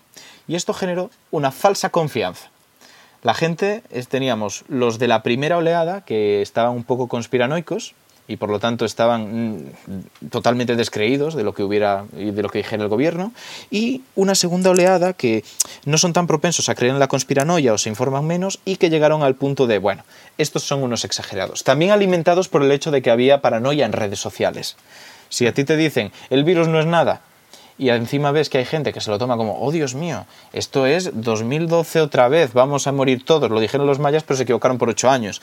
Eh, va a estar potenciando el hecho de que tú te rebotes y digas, bueno, eh, las voces críticas son todos locos. Entonces, tenemos ahora dos grupos poblacionales muy, muy enfrentados.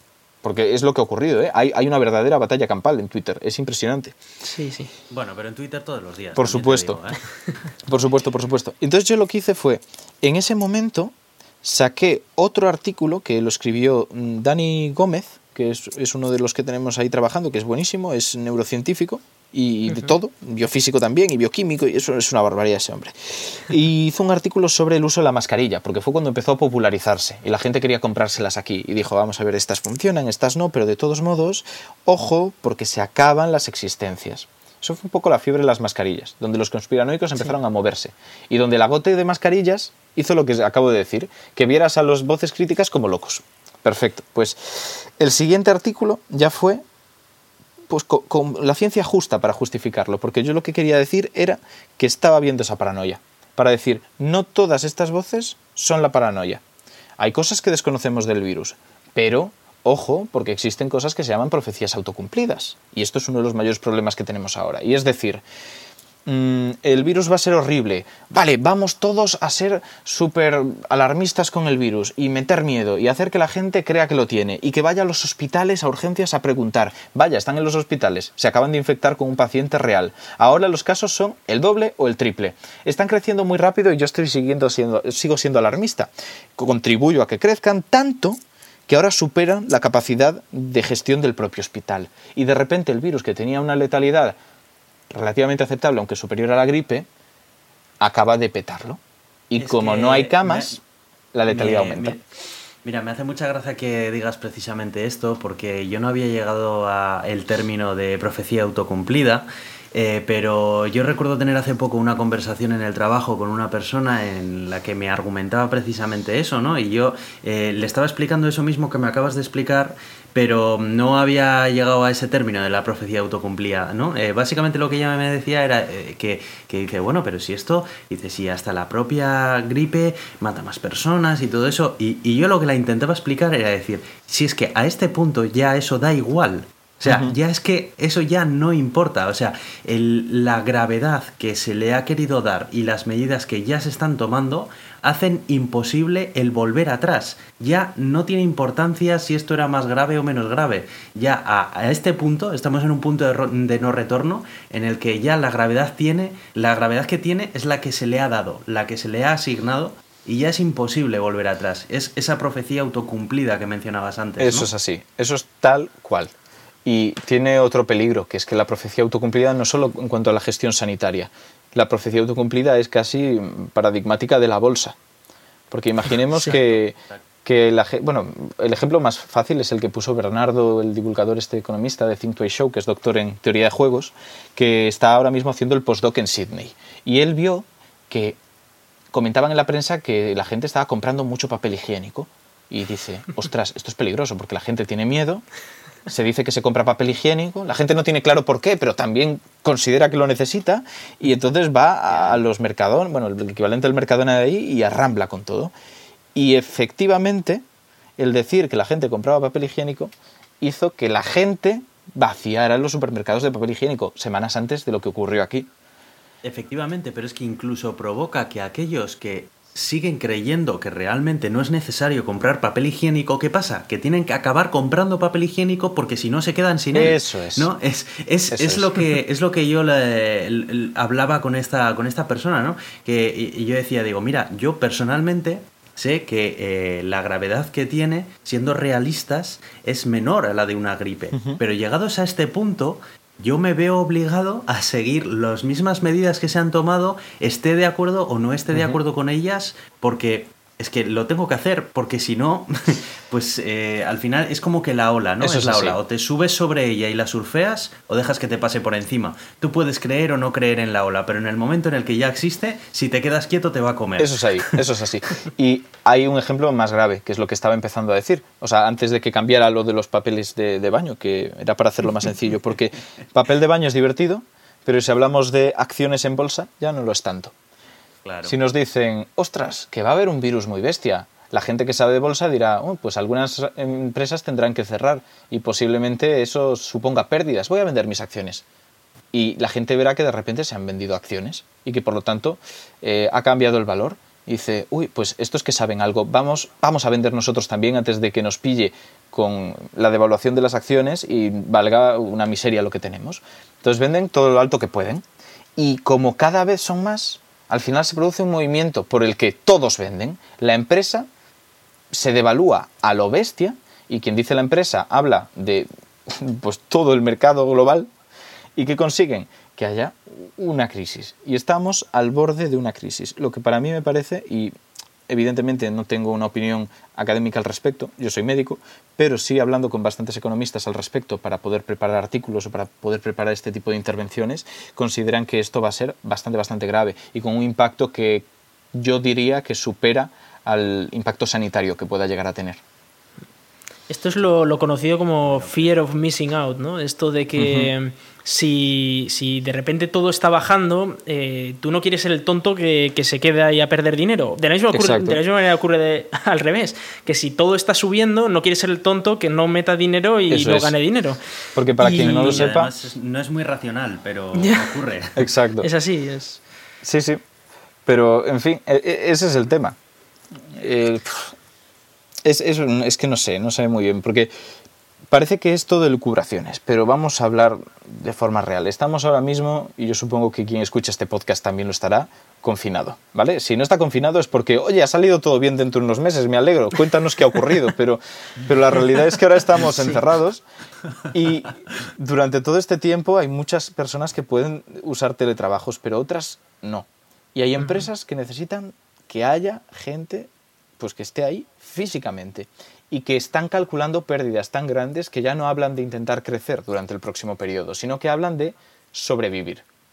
Empresas grandes, que si se desploman supondrán un problema importante para la economía. Bien, pues ¿qué significa esto? Que eso es con dos semanas, pero esto no va a durar dos semanas. Esto dudo mucho que vaya a durar dos semanas justas, porque dos semanas es el mínimo que nos está dando el gobierno y lo han repetido varias veces. No, de hecho ya ha salido el gobierno diciendo que es casi seguro que se va a alargar. Por eso, por eso, por eso lo digo. Es que esto es posible que sea un mes y en algunas empresas, yo no creo que tengan información privilegiada, pero sí que son prudentes, hablan de dos meses. Sí, de hecho, eh, en el CERN, eh, al menos en, mi departamento, por ejemplo, eh, nos han echado para casa durante ocho semanas. Ya de teletrabajo en nuestro caso, que podemos hacerlo, por suerte y, nos han echado ocho semanas. Y, claro, está esta situación, ¿no? De que, bueno, dos meses, en el caso de, por ejemplo, nuestro trabajo, que es informática, no hay ningún problema hacerlo desde casa. Pero en una fábrica, por ejemplo, no lo puedes hacer desde casa, necesitas las máquinas. Es una barbaridad. Y por ejemplo, tengo, tengo amigos que están, están a punto de publicar libro y les han dicho, oye, mm, te lo vamos a aplazar, ¿eh? Dice, pero bueno, igual, era dentro de dos, tres meses. Y dice, ya, pero verás, es que no solo depende de eso, sino que si ahora vamos a estar cerrados un mes, todas las publicaciones que salían a finales de este mes tendremos que retrasarlas, porque no habrá posibilidad de imprimirlas. Y eso retrasa las siguientes y las siguientes. Y no solo eso, sino que como no sabes qué es lo que va a ocurrir, cada uno de esos retrasos tiene un margen de error que puede ser incluso mayor de lo que estimas y que mm. se vaya acumulando. Y lo que antes te hubiera llevado dos meses, no solo es que se retrase el tiempo de cuarentena, sino que ahora te puede llevar tres cuando te recuperes. Sí. Pero bueno, volviendo a, a, viruses, vamos, a, vamos a ir eh, cerrando un poco el tema de los virus y meternos con epidemiología, ¿no? Y sí que quería comentar el tema de cómo se cura, ¿no? Porque hemos hablado de que esto es algo peligroso, ¿no? De que, bueno, depende del virus. Por ejemplo, el ébola es algo muy, muy, muy mortal. Eh, de hecho, el coronavirus, hemos hablado de que es uno más. Eh, hay muchos coronavirus, ¿no? Eh, este en concreto es SARS-CoV-2, se llama, ¿no? Si no me equivoco. Sí. Y, bueno, eso significa que es como la, segunda versión de, de, uno que producía el síndrome agudo respiratorio y tal, ¿no? Eso es.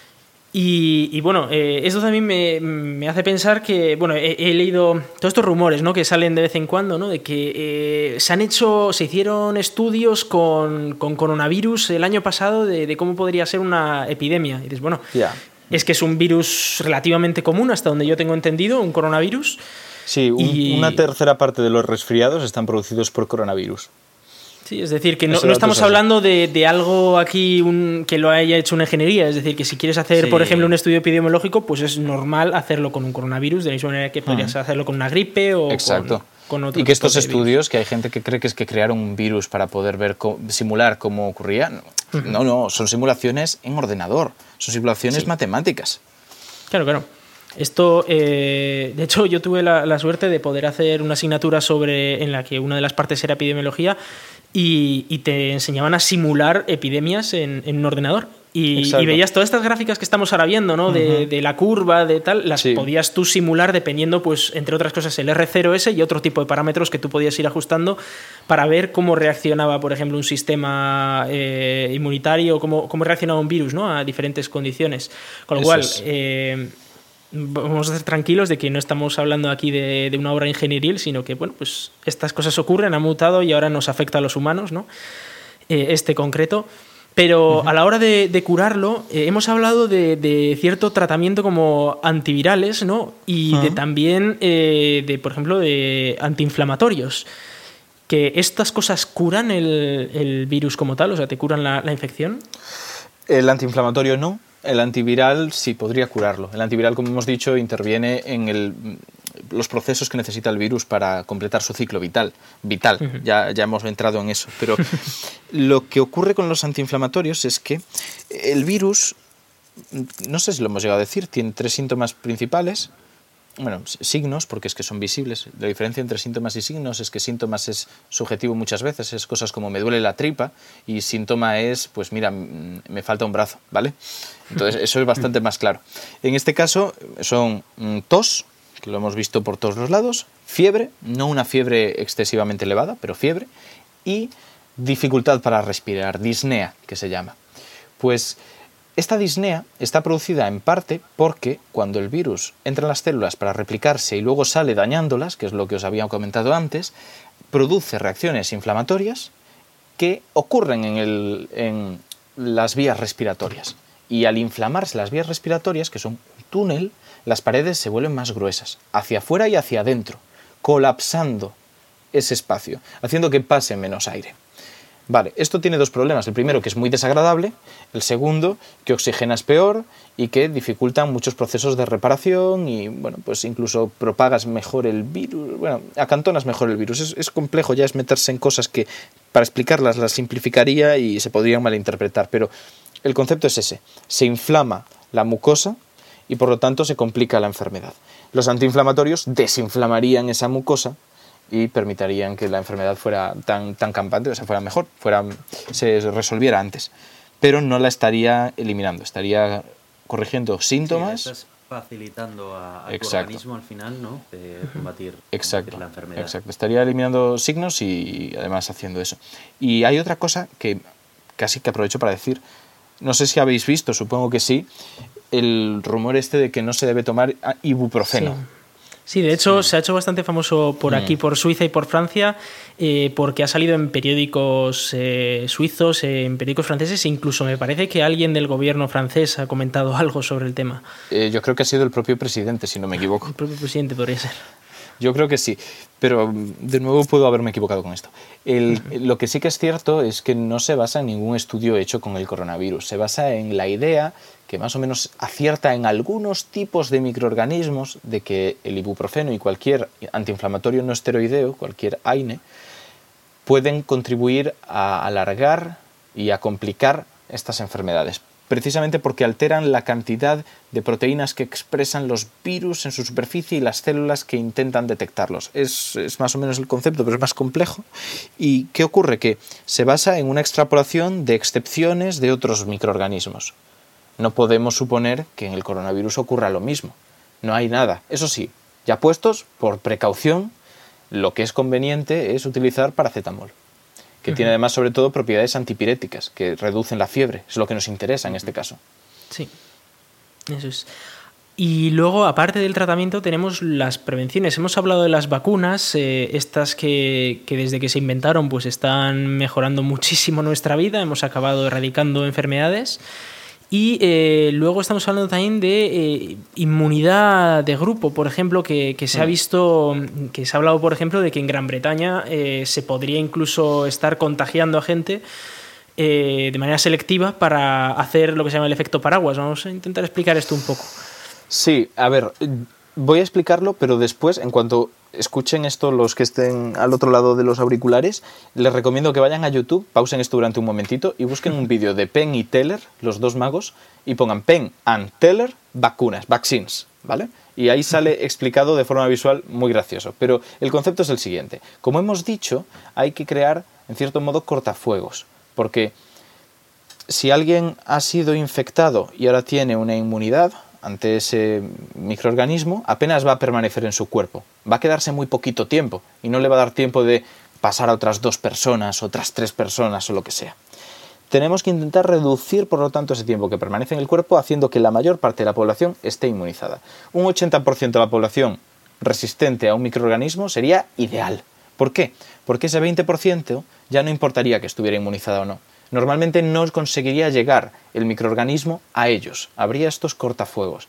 Y dices, bueno, pero ¿qué, más da? Que pasen la gripe como cualquiera de los demás, ¿no? O, que se vacunen en el caso de que haya vacuna para determinado microorganismo.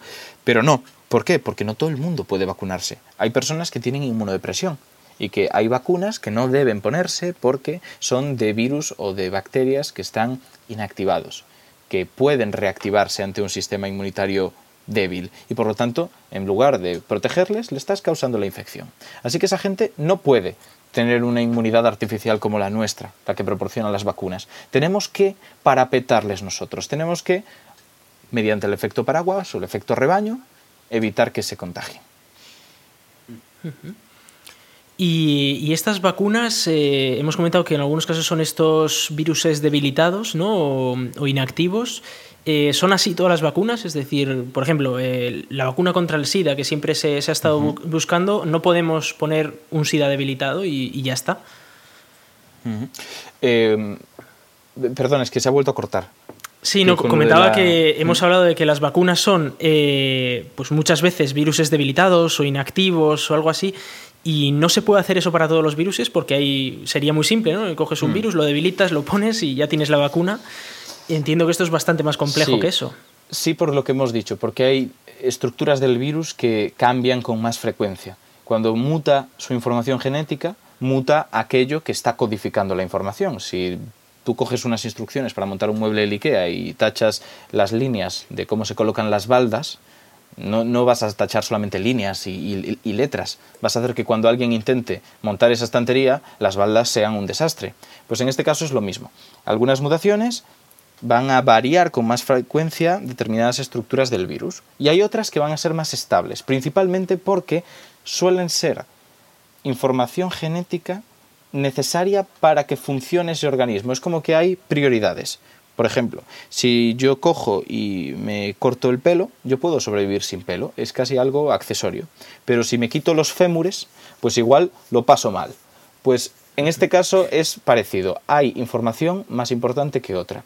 Y hay mutaciones que son más toleradas que otras. Se toleran más las mutaciones sobre cosas accesorias. Si a mí me mutan los genes que controlan cómo se produce mi pelo, bueno, pues mira, igual me salen pues, pelos más débiles o con un color raro pero no va a alterar mucho mi supervivencia. Si en cambio me afecta a genes de mi estructura ósea, de cómo se, por ejemplo, mm, sintetizan determinados compuestos necesarios para la matriz ósea, pues eso será un problema gordo.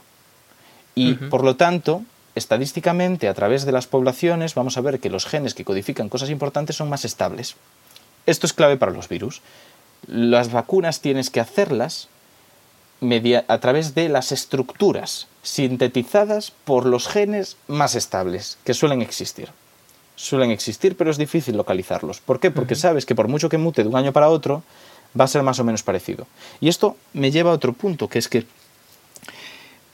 el motivo por el que esto está siendo también tan letal es que nadie conocía a este organismo. Por lo tanto, nos llega y a todos nos arrasa por igual, y no solo por igual, sino a la vez.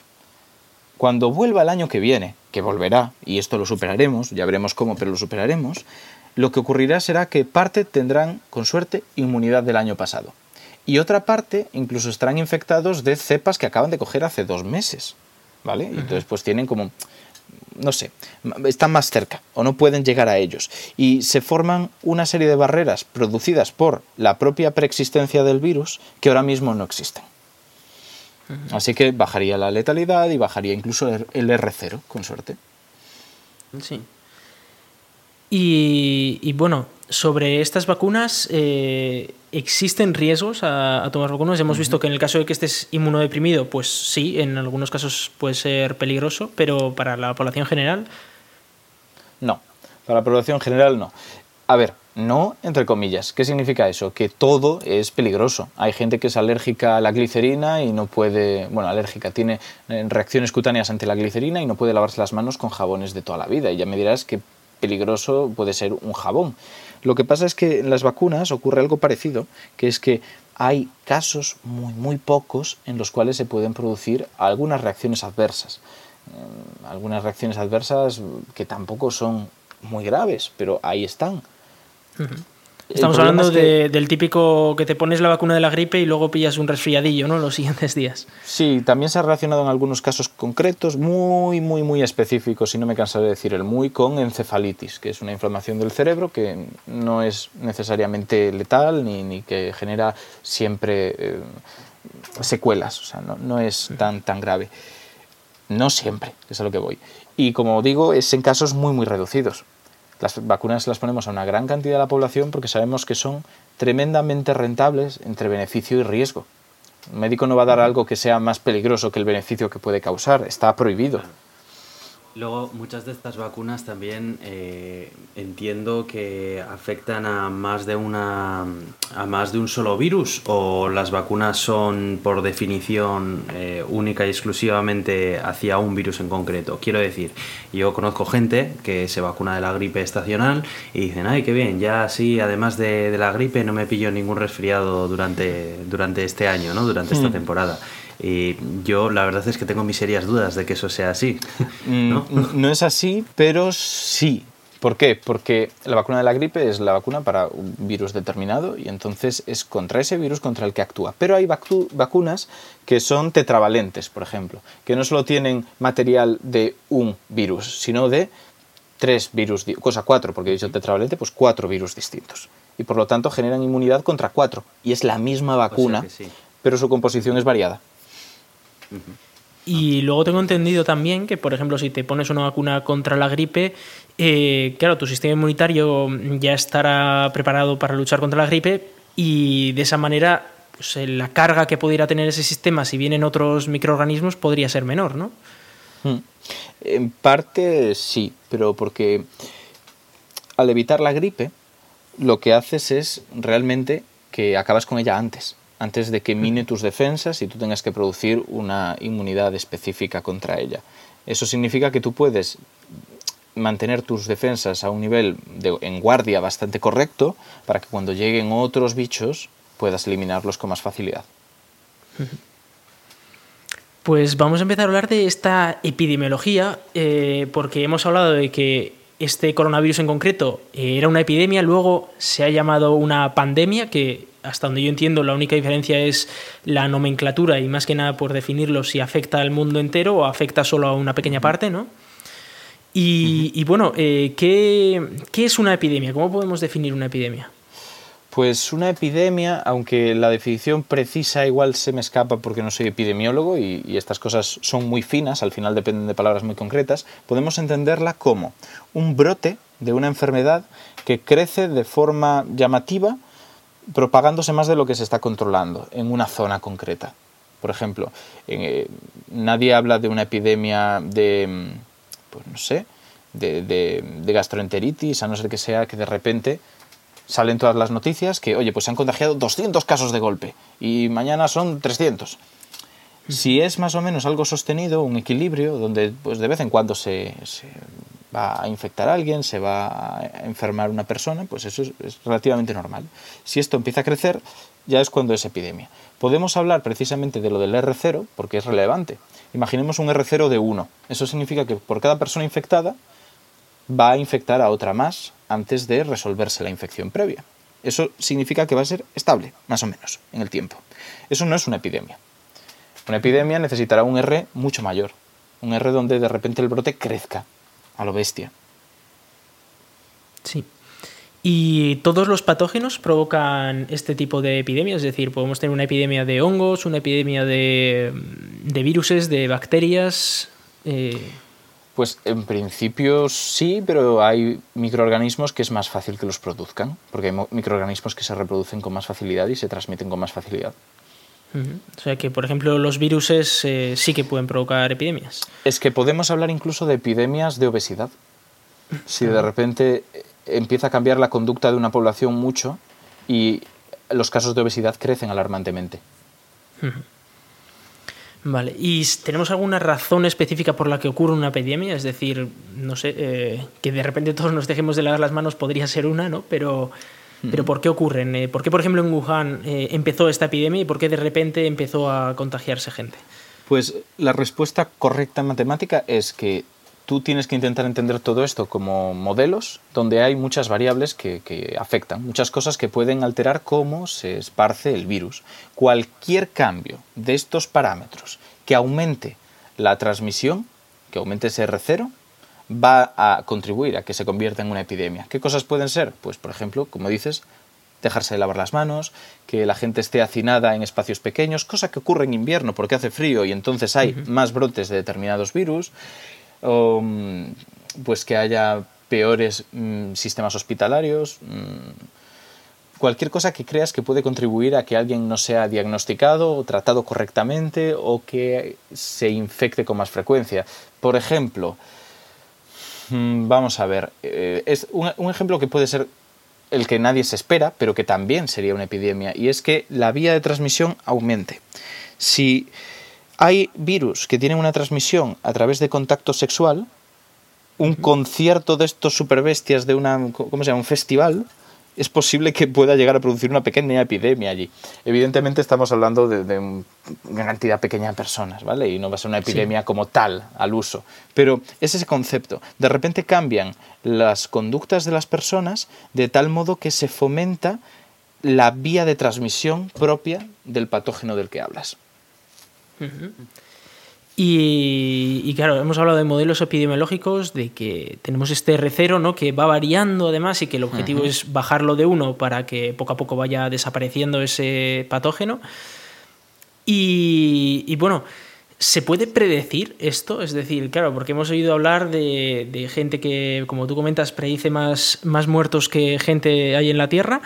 Eh, y, bueno, hay, de todo, ¿no? Depende del modelo que cómo lo, apliques y lo, fiable que sea, eh, lo predecirá mejor o peor. Pero ¿se puede realmente predecir? Es decir, ¿se podría haber predicho cómo iba a llegarnos aquí el COVID-19, por ejemplo? Mm, ningún epidemiólogo raso podría haberlo hecho. Porque eso seguro, porque necesitas muchísimos datos sociológicos y políticos sobre cómo se pueden implementar medidas de prevención, medidas reales, tiempos de reacción y cosas similares. Todo eso va a afectar a cómo se esparza. Lo que pasa es que, grosso modo, se pueden hacer estos modelos y si conoces a tu población son bastante útiles. ¿Qué pasa? Que la mejor forma es hacerlos sobre virus que ya conoces, porque conoces sus peculiaridades, las introduces como coeficientes para corregir algunos conceptos y, oye, pues va perfecto el modelo, más, más, o menos bien, a no ser que pase algo muy raro. En este caso era todo muy nuevo. Así que, en principio, un epidemiólogo normal o un tuitero muy listo de estos que dicen, esto se veía venir con conocimientos de inmunología básica y epidemiología básica. Y yo diciendo, pues será que he suspendido todas las asignaturas. Yo y los epidemiólogos que conozco. No sé. Eh, es que eso es impresionante. Pero, ojo, los países sí que tienen esta información. Y es verdad que nunca van a hacer un modelo absolutamente preciso, con todas las características necesarias, pero mucho más ajustado que la población normal. Y por lo tanto, yo entiendo que ellos tenían la responsabilidad de haber sabido mucho lo que estaban haciendo y haber sabido, por lo tanto, cuándo tenían que intervenir. Puede parecer, y a mí me parece, desde mi ignorancia, que se han tomado las decisiones tarde. ¿Y por qué digo desde la ignorancia cuando es algo que puede parecer contraintuitivamente e, evidente? El decir, no, es que se han tomado tarde. Pues por lo que decía del impacto económico y político. Porque yo no sé qué decisión habría tomado de saber que unas medidas extremas tomadas de forma muy rápida y apresurada podrían haber asustado mucho más a empresas, a otras naciones y el impacto que habría tenido eso también en la calidad de vida de, la población, porque al final nos afectará. Entonces todo eso a mí se me escapa. Yo no soy capaz de calcularlo de cabeza a diferencia de otros tuiteros. Prefiero quedarme un poquito al margen y decir, me da las, como médico, la parte médica habría que haber tomado la decisión antes. Pero ya veremos qué es lo que pasa y qué es lo que había detrás.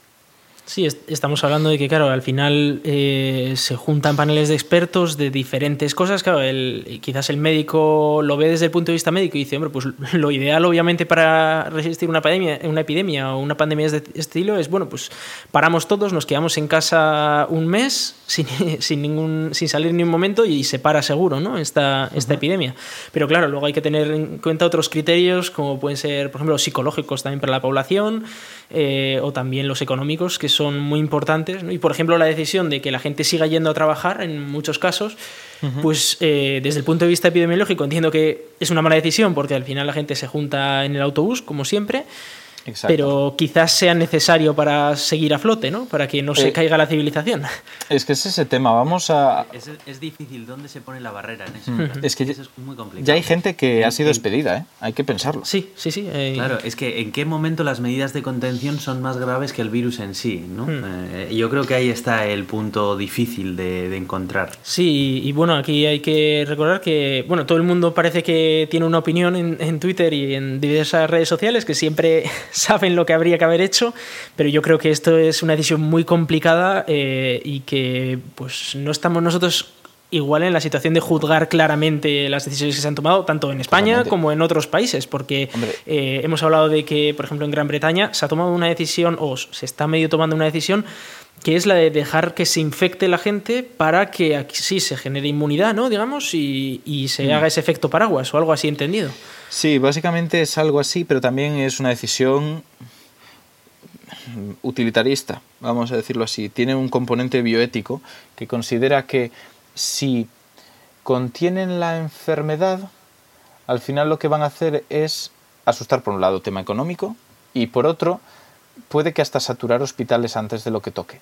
En cambio, si dejan que vaya así, un poco a lo loco, mm, a ver cómo decirlo, la población de riesgo va a desaparecer, pero va a significar más protección para los que no están en riesgo. Están poniendo ya por delante algunas vidas o algunas cosas por delante de otras. Es mucho más complejo y, yo prefiero casi que esto lo comente alguien que, que, conozca las medidas a nivel político y económico, pero hay por ahí un componente utilitarista que no es malo per se, pero hay que tener en cuenta que hay ese tipo de, de posicionar los fines en cierto modo antes que los medios. Sí, que, es, una decisión que tiene un coste. Tiene un coste, muy, exacto. Y muy importante que hay que valorar. Pero de nuevo no podemos caer en la caricatura de decir es que esto viene de Boris Johnson, que vaya personaje es, que dice que hay que cantar Happy Birthday dos veces para, mientras te lavas las manos para que sea el tiempo correcto.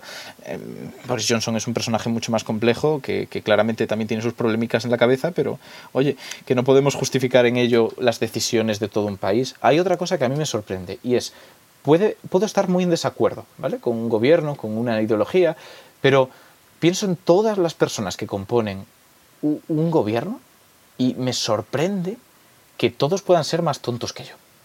Me cuesta mucho creerlo. Efectivamente, yo creo que es una, versión, un pensamiento muy simplista el pensar que X administración em, es eh, así de inútil o de mm. ineficiente por las personas que son la cara visible de ella. Y estás obviando que, como dices, hay un montón de gente ahí detrás, que esto no es solamente mm. un Boris Johnson ni un Donald Trump, que hay, que hay un montón de gente detrás. Que hay casos en los que se hacen cosas mal, sí o sí, poca inversión en ciencia, pero porque en este caso hablamos de gente que está sistemáticamente desinformada para la ciencia. Sí puedo decir que cualquiera de nosotros tres, o posiblemente los que están escuchando este podcast, tiene más conocimiento sobre ciencia y las implicaciones que tiene esta en la sociedad que la mayor parte de políticos que componen un órgano de gobierno. Entonces podemos entender más esas implicaciones y comprender que como ellos no las ven, se dejen un poco de lado. Lo que pasa es que ya aquí estamos hablando de algo muchísimo más profundo que tienen sus asesores, que es, muy evidente que existe un peligro y que no les tiembla el pulso al recurrir aquí a la ciencia. Y Donald Trump en comprar o intentar comprar una empresa farmacéutica que produce vacunas, ¿sabes? Porque de repente las vacunas no son tan malas. En este momento sí se dan cuenta. Y ahí es donde me sorprende que sean tan tontos. Sí, y de hecho con, Trump se puede ver algo bastante curioso y es que hace dos semanas, creo que fue, una, semana y media o algo así, él decía que, esto se iba a pasar básicamente rezando, pero que enseguida, en cuanto se ha visto la situación, pues ha declarado el estado de, emergencia y tal, y, y, ya está, que aquí al final él puede tener una opinión, pero está rodeado de asesores que le van a decir lo que hay que hacer. Porque hay cosas que, hay decisiones que hay que tomar, ¿no? O hay que no vamos a ir cada uno por libre. Al fin y al cabo, e, esto es una decisión conjunta del país. Por mucho que tengamos una persona quizás eh, que no que esté tomando, que no crea o no sepa tomar las decisiones correctas, tiene un montón de gente asesorándole que más tarde o más temprano va a hacerle entrar en razón, entiendo yo. Mm. Exacto, y aquí recordemos que hay un peligro enorme que es económico y ese lo entienden todos los dirigentes. Sí. Efectivamente, eso es verdad. Sí, de hecho probablemente lo entiendan mejor que el, que el epidemiólogo, ¿no? seguro, seguro. Entonces, eh, ¿cómo evitamos una epidemia? Eh, hemos dicho que hay que bajar el R0 ¿no? por debajo de 1. Mm. ¿Qué medidas se pueden tomar? Hemos visto una clara, que es el confinamiento, que nos quedemos en casa. ¿Qué otras cosas se pueden hacer? Pues lo de las manos, porque también reduce el R0, como decíamos. En el caso de que si estás infectado lleves mascarilla, ojo, es que esto es curioso. La mascarilla no es tanto para que se la ponga quien no está infectado, porque al final tú te pones la mascarilla para que no te entre por la boca y la nariz el virus, pero si te tocas el ojo, el ojo es mucosa, ahí te estás infectando. Una cobertura completa incluiría gafas, pero aquí partimos de que no puedes proteger con mascarillas y gafas a toda la población, porque eso es un stock que no existe. No hay tantas como para poderlo hacer, tienes que optimizarlas. ¿Y qué es más fácil? ¿Coger y proteger a todos los sanos o hacer que todos los infectados se protejan para que no emitan esto? Si el infectado se pone en la boca y la nariz la mascarilla, es cuando ya, no hay que protegerse ojos de ninguna manera, porque ¿cómo va a llegar a ti esas mm, partículas de saliva, esas, gotas de tamaño mediano, que son en concreto las que se encargan de portar el coronavirus?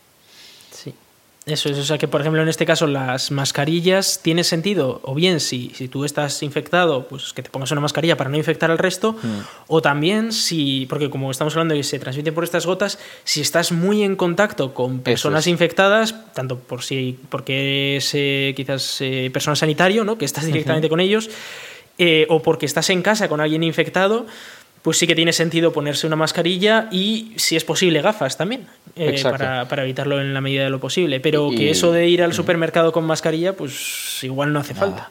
Ni, ni, con los guantes al supermercado, que es otra mm. cosa que la gente está haciendo mucho.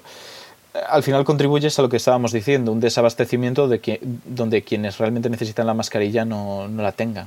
Sí, y también creas un poco de psicosis, ¿no? Y todo el mundo está ahí en el supermercado con mascarilla, guantes y comprando papel higiénico y entonces parece esto de Walking Dead y todo el mundo se asusta. Y recordemos al médico malagueño que robó de su o intentó robar de su hospital 300 mascarillas para mandar a su pueblo. Sí, sí. Eh, que, llama la atención, ¿no? Que al final los propios médicos, porque podría haberlo entendido desde un punto de vista de, de, reselling, ¿no? De que, bueno, yo me mm. cojo aquí, robo 500 mascarillas y las vendo al doble de precio claro. y me hago un negocio.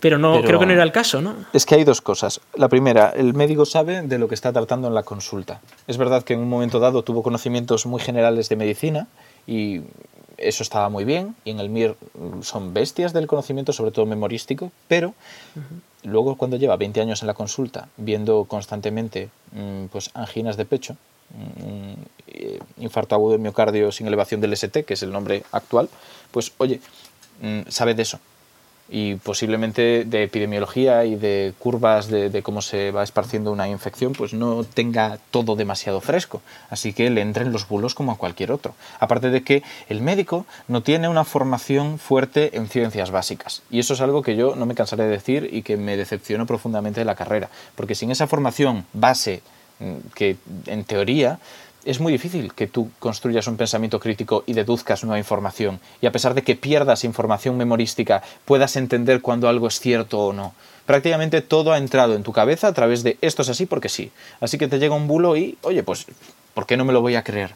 Esto es otro problema. Y luego otro, que es que parecemos muy racionales los seres humanos en general y realmente tomamos decisiones con un factor emocional mucho más alto del que creemos.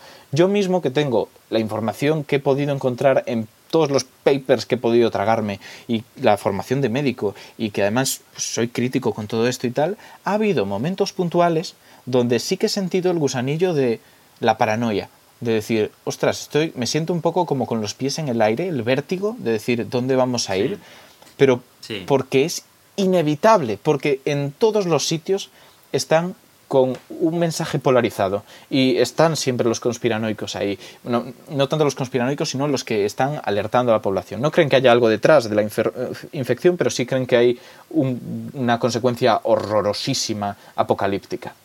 Y eso, quieres que no asusta. Es más, se mete tanto en tu forma de entender el mundo que a mí ha pasado algo muy curioso. Es eh, algo así como lo contrario a lo que ocurría con, con Don Quijote. Todo eso de que plasmaba la ficción de sus libros en la realidad, pues a mí me ha pasado al revés. Eh, puedo estar viendo una serie de Netflix estos días y plasmo la, el entorno, todo el problema que está viendo del confinamiento en la serie. Y veo que de repente el personaje abre la puerta y sale de casa y digo, ¿pero qué, qué hace? Y tardo en darme cuenta de que esa realidad solo me pertenece a mí porque la he interiorizado muchísimo, muchísimo. Y no me pasa a mí, a mi novia también, yo creo que o tenemos un problema o algo, pero sospecho que no somos los únicos y que por ahí habrá gente que es que lo tiene grabado a fuego ya. Sí, y, más va a ocurrir, ¿eh? según van pasando los días, porque ahora llevamos, bueno, lleváis tres días de, confinamiento, pero según vayan pasando los días, eh, eso ya se, se convierte un poco en una rutina, ¿no? Lo de quedarse en casa. Sin duda. Algunos tienen la suerte de tener perro y, pueden ver un poco más la calle, pero, pero sí, es, hmm. eh, es algo así. entonces, bueno, en, en, el caso de, de estas epidemias, ¿a quién tenemos que hacer caso? ¿no? Eh, ¿A quién tenemos que hacer caso al gobierno directamente, únicamente, a la Organización Mundial de la Salud? A los papers que mencionabas, nos tenemos que poner a leer todos papers científicos sobre, sobre el coronavirus. Pues mira, lo que está diciendo la gente es, o sea, esto es como la, la prescripción clásica del divulgador en estos momentos donde las cosas se ponen serias y tus recomendaciones pueden tener impacto social bestia, es solo creo solamente lo que digan los organismos oficiales. pero tampoco puntualizan mucho qué organismos oficiales. Y no digo que esté mal la recomendación, es posiblemente lo mejor para que todo el mundo lo entienda y que todo el mundo sepa localizarlo. Pero nos encontramos en el problema de que así no estás fomentando pensamiento crítico y cuando el gobierno intenta, porque esto me parece supernatural y justificado, regular el flujo de información para que se emitan verdades en el momento adecuado y no todas de golpe generando el caos, tú no las ves venir. Si tú eres capaz de buscar información en otras fuentes, si tú sabes que hay divulgadores que realmente lo hacen bien y de forma rigurosa y tienen una formación académica en ello, que no se han equivocado previamente en estas cosas, esos son buenas fuentes. Y hay que tenerlo en cuenta. Y igual que tienes esto, puedes recurrir a libros. Hay libros serios, y se nota cuando son serios, que cualquiera puede entender de epidemiología. Más que nada porque hay periodistas que han hecho alarde este, estos días en Twitter de haber estado leyendo tochos de epidemiología y que los han entendido todos. Así que yo sospecho que la población media también es capaz. Me parece que eso es bastante, bastante relevante. Luego lo de la Organización Mundial de la Salud, pues también. El caso es que a veces vemos que hay discrepancias sobre lo que indican unos y lo que indican otros. Y solucionar eso es imposible sin alguien que pueda analizarlo más allá de lo puramente objetivo. Y eso va a ser o un divulgador o un epidemiólogo que decida dar un paso al frente y hablar a pesar de que no es tal vez lo más adecuado en un momento dado. Es muy complejo. Volviendo al, coronavirus, ya para acabar, eh, ¿qué nos espera? ¿Qué, ¿Qué, puede ocurrir? Porque, bueno, hemos visto, bueno, imaginamos que no va a morir más gente ¿no? de la que existe, pero eh, ¿qué, puede ocurrir? ¿Vamos a acabar con él? Es decir, ¿va a dejar de existir como ocurrió con el SARS-CoV-1, digamos? Que, Yo creo que ese tren, ese tren ya ha quedado atrás, podíamos haberlo hecho, porque además en Wuhan eh, actuaron de una manera que si hubiéramos actuado todos igual y hubiéramos tenido el mismo resultado, podríamos haber acabado con el virus, como hemos hecho con otros. Pero en este caso yo creo que ya se va a integrar en los que pasaremos anualmente, con una letalidad y un R0 menor por los motivos que dije antes, que ya tendremos en parte inmunidad y gente que ya esté infectada con lo que actuará como cortafuegos en ambos casos. Pero creo que me voy a restringir en parte a lo que se está ahora presuponiendo, que es que va a infectarse en torno al, creo que han dicho, entre un 20 y un 60% de la población mundial. No es, no es poco, no es poco. Yo sospecho y, bueno, que así el margen de error es bastante grande. Es enorme, pero es que yo sospecho que va a ser más hacia el 60, visto lo visto. Y también indico lo que ya había dicho antes, se van a saturar hospitales. Esto es. No, no me considero Nostradamus por decirlo, precisamente. Esto es algo que ya está pasando y por lo tanto puedo afirmarlo con total seguridad. Se van a colapsar hospitales. Y eso significa que vas a tener que priorizar enfermos y los médicos van a tener que decirle que no a algunas personas. Personas graves. Y esas personas tienen familias. Entonces, ¿qué va a ocurrir? Que es posible que llegue el momento en el que tu abuela esté afectada por el coronavirus, tenga un estado grave y precisamente como es difícil que la vayan a recuperar y tienen que optimizar los servicios al máximo, los médicos le digan que se vuelva a casa. Y eso es durísimo para una familia. Entonces, eso lo vamos a vivir y no van a ser cuatro o cinco casos. Eso va a ser bastante, bastante extendido. Y sospecho que en Madrid, en Barcelona y en otras grandes urbes de España, que a pesar de tener muchos hospitales, tienen mucha, mucha población. Sí, de hecho. Una pregunta: ¿es cierto también esto que se habla de que a medida que vaya subiendo la temperatura, porque vaya eh, llegando la primavera, el virus es más vulnerable a, tanto a los rayos ultravioleta como a la mm, temperatura mayor o no? ¿O esto es algo que no tiene ninguna base científica? Esto es algo que ocurre con muchos virus, que toleran, se replican peor con el calor, la sequedad y la radiación ultravioleta. De hecho, no sé dónde escuché que no puedes predecir si es mejor tender la ropa para evitar que haya coronavirus o meterla en la secadora y es como no, tiéndela, que ahí recibe radiación ultravioleta del sol y va, a contribuir. De hecho, por ejemplo, es muy curioso, la gente alérgica a los ácaros, si tú lavas la funda del edredón, por ejemplo, y la cuelgas a la luz, vas a acabar con ellos con más facilidad que si la metes en la secadora. Mm. Así que son cosas a tener en cuenta con las enfermedades, pero ahí sí que tenemos un aliado. Pero no lo sabemos 100%. De hecho, ha habido infecciones que han repuntado durante los meses de calor. Y es más, hay otras que sí que han bajado con los meses de verano para después ponerse más a tope que cuando empezaron a bajar. Y eso es siempre una realidad posible. De todos modos, no estoy intentando sonar alarmista ni decir esto va a ser el, apocalipsis porque no lo va a ser, porque hay un gran rango entre lo que tenemos ahora y el apocalipsis.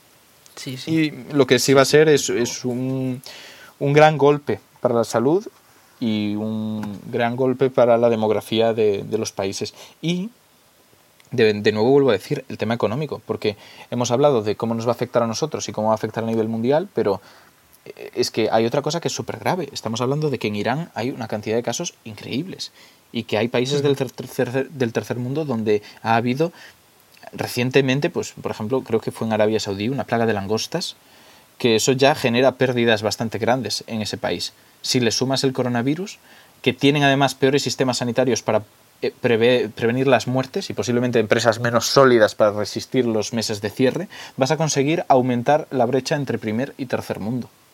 Eso es casi algo aceptado de forma homogénea por los economistas y los que se están dedicando a hacer modelos de todo esto. Y sospecho que va a ir por ahí. ¿Cuánto? No tengo ni idea y no lo podemos saber y esperemos que sea poco porque se tomen las mejores medidas cuanto antes. En España hemos visto algo malo, que es que malo a nivel médico, que es que se han tomado las medidas tarde. Pero sí que podemos ver algo, que es que desde que se tomó la primera medida más o menos contundente hasta que nos dijeron os quedáis en casa y no salís más que a la peluquería y al supermercado y a cuatro cosas más. Y de hecho a la peluquería tampoco. Exacto, exacto. Pues no pasó prácticamente nada de tiempo. Fue más rápido que en otros países, que esas medidas fueron más progresivas. Así que esperemos que eso juegue un poco a nuestro favor. Sí, de hecho, para ponerlo en perspectiva, eh, aquí en Francia hace dos semanas se prohibían eventos de más de 5.000 personas, la semana pasada de más de 1.000 y ahora lo han prohibido a más de 100. Pero, por ejemplo, se han celebrado elecciones este domingo, se vuelven a celebrar este próximo domingo la segunda vuelta de las elecciones y, bueno, ahí sigue habiendo... Han cerrado esta semana ya los, eh, los comercios y así, ¿no? Pero, eh, por ejemplo, no hay confinamiento, aquí se puede salir a la calle sin ningún mm. problema. Entonces, eh, las medidas han ido viniendo más escalonadas. Eh, también en, Suiza, que lo tenemos al lado, han venido más escalonadas. Y, bueno, por, por, una parte, para los ciudadanos es más eh, ameno porque no te cambia la vida tan rápido, pero entiendo que igual es más problemático desde el punto de vista epidemiológico. Lo es, y también para tener el conteo porque como sabes, ya por defecto te haces una idea de que Francia y Alemania se lo están tomando menos en serio, porque eso es así, es como es, sospechas que los diagnósticos también están muy, muy infraestimados. En principio todos los diagnósticos están infravalorados porque eh, no vas a detectar a todos los casos. Hay muchos que pueden pasar el virus de forma asintomática, sobre todo niños, por lo visto. No neonatos, ojo, los neonatos, los que realmente son muy jóvenes, muy, muy jóvenes, bebés, son población de riesgo, según algunos estudios, pero chavales de entre 5 y 18 años, pues son, por lo visto, bastante resistentes. Entonces, eh, lo que vemos es que todas esas personas no están siendo contabilizadas. Y muchos argumentan, eso hace que la letalidad realmente sea menor de lo que creemos. Porque, y esto no lo hemos dicho y aprovecho, porque creo que lo he dicho en todos los sitios menos aquí, la gente habla de mortalidad y mortalidad es incorrecto. Mortalidad es el total de infectados, perdón, el, el total de muertos sobre el total de la población. Y eso es una barbaridad. Imaginemos una mortalidad del 3%, sería que muriera un 3% de la población mundial ya. Estamos hablando de una letalidad del 3% que es muertos sobre el total de infectados en un periodo determinado.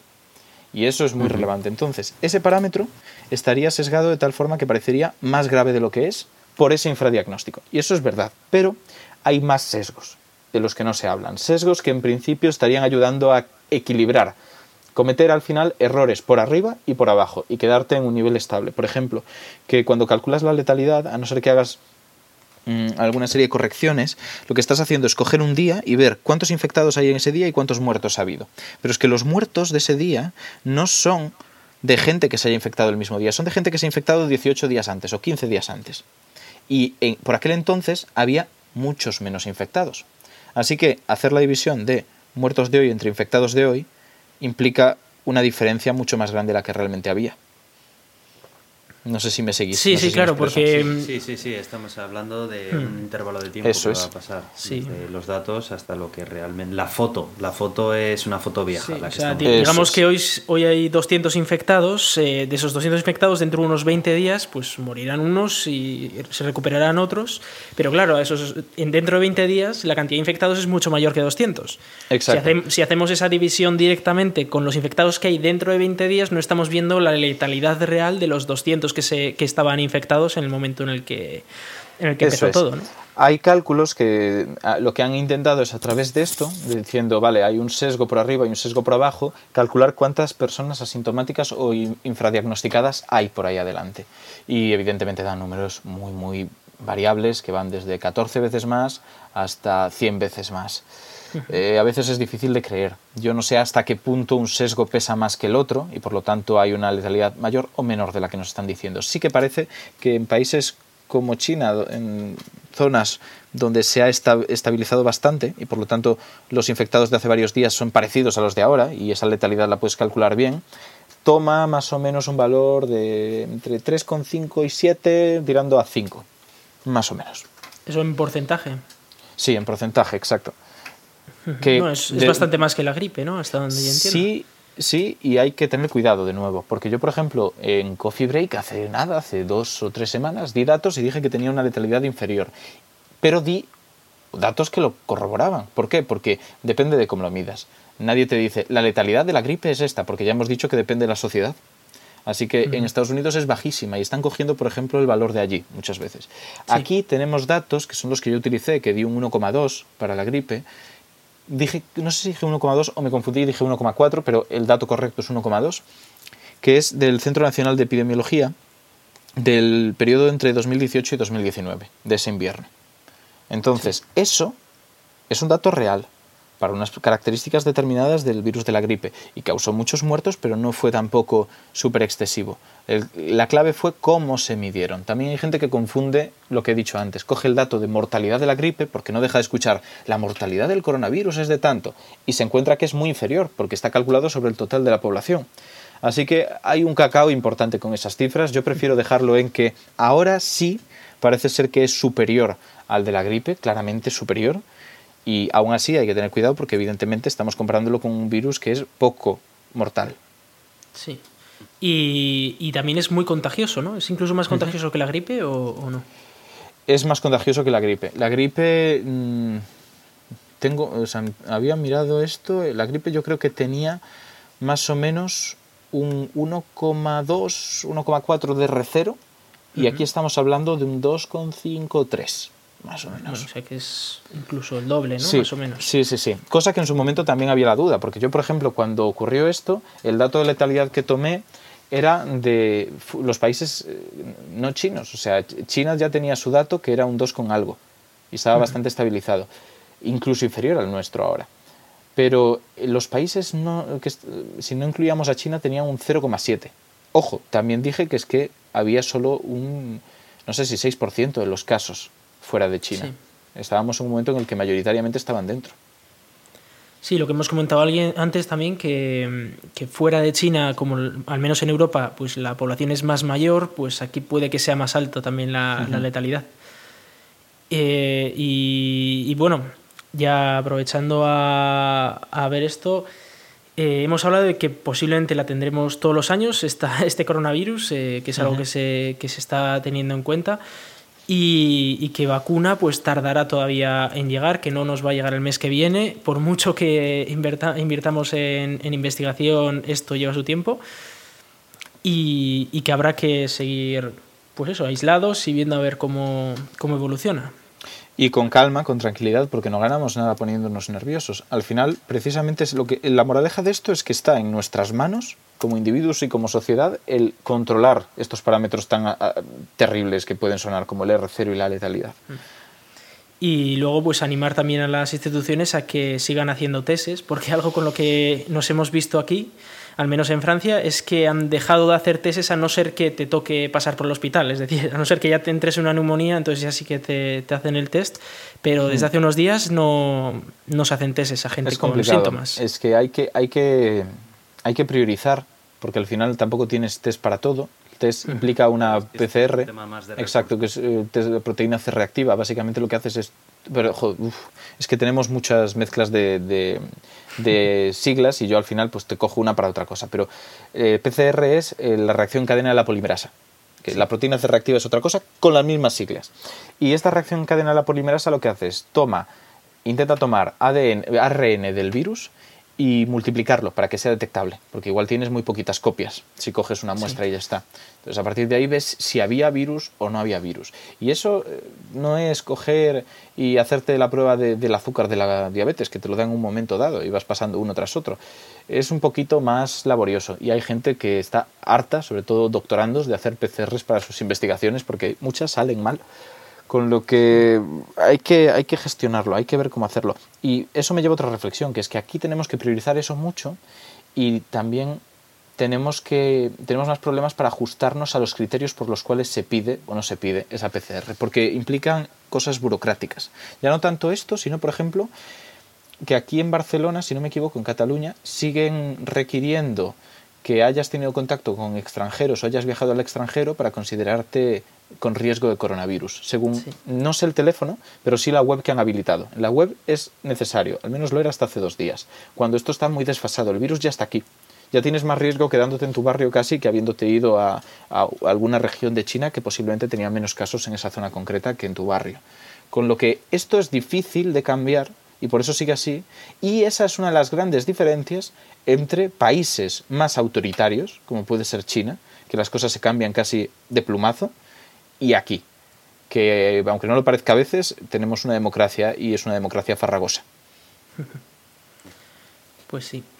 Bueno, pues no sé, eh, vamos, vamos eh, cerrando ya. se nos ha alargado un poquito más que una hora. Un ¿eh? montón de temas. Sí, sí, sí, pero es, es, verdad que le hemos exprimido, vamos, a más no poder, yo creo. ¿no? si, os habéis quedado contentos, yo, yo contento. Sí, sí, sí, sí, desde luego. Y además hemos hablado de un montón de temas súper interesantes, muy bien explicados y ha sido un auténtico lujo, vamos, tenerte aquí eh, hablando de todas estas cosas. Nada, yo encantado de haber venido. Sí, sí. Muy bien.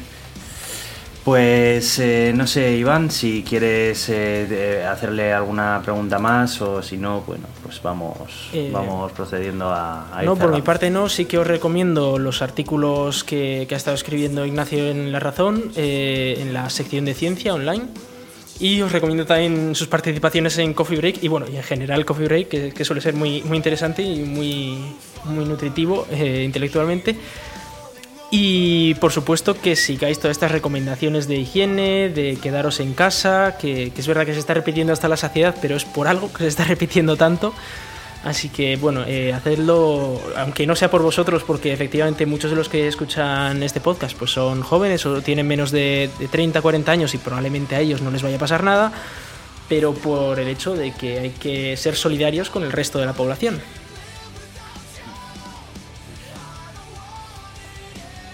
Bueno, pues eh, nada, lo dicho, eh, muchísimas gracias por venir aquí a hablar con nosotros y, nada, esperemos que el episodio a los que nos estáis escuchando os guste, eh, aporte, que es sobre todo importante en estos días de un montón de información en la que mucha de esa información pues no es lo valiosa que debería ser ni en muchos casos ni siquiera aporta sino que resta. O no es rigurosa. Esperamos aportar. efectivamente. Y, y nada, muchísimas gracias por escucharnos. Adiós, adiós. Bueno, adiós.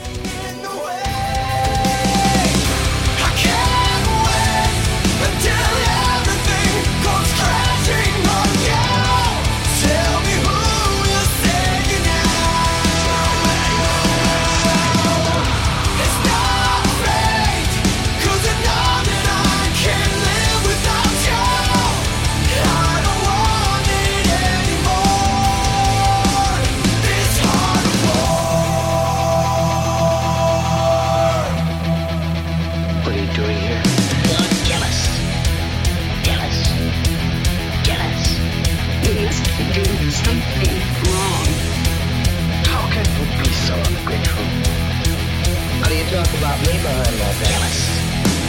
Kill us. Kill us. Because I'm afraid of the dark. Well, you know I love you, don't you? Who are you? You.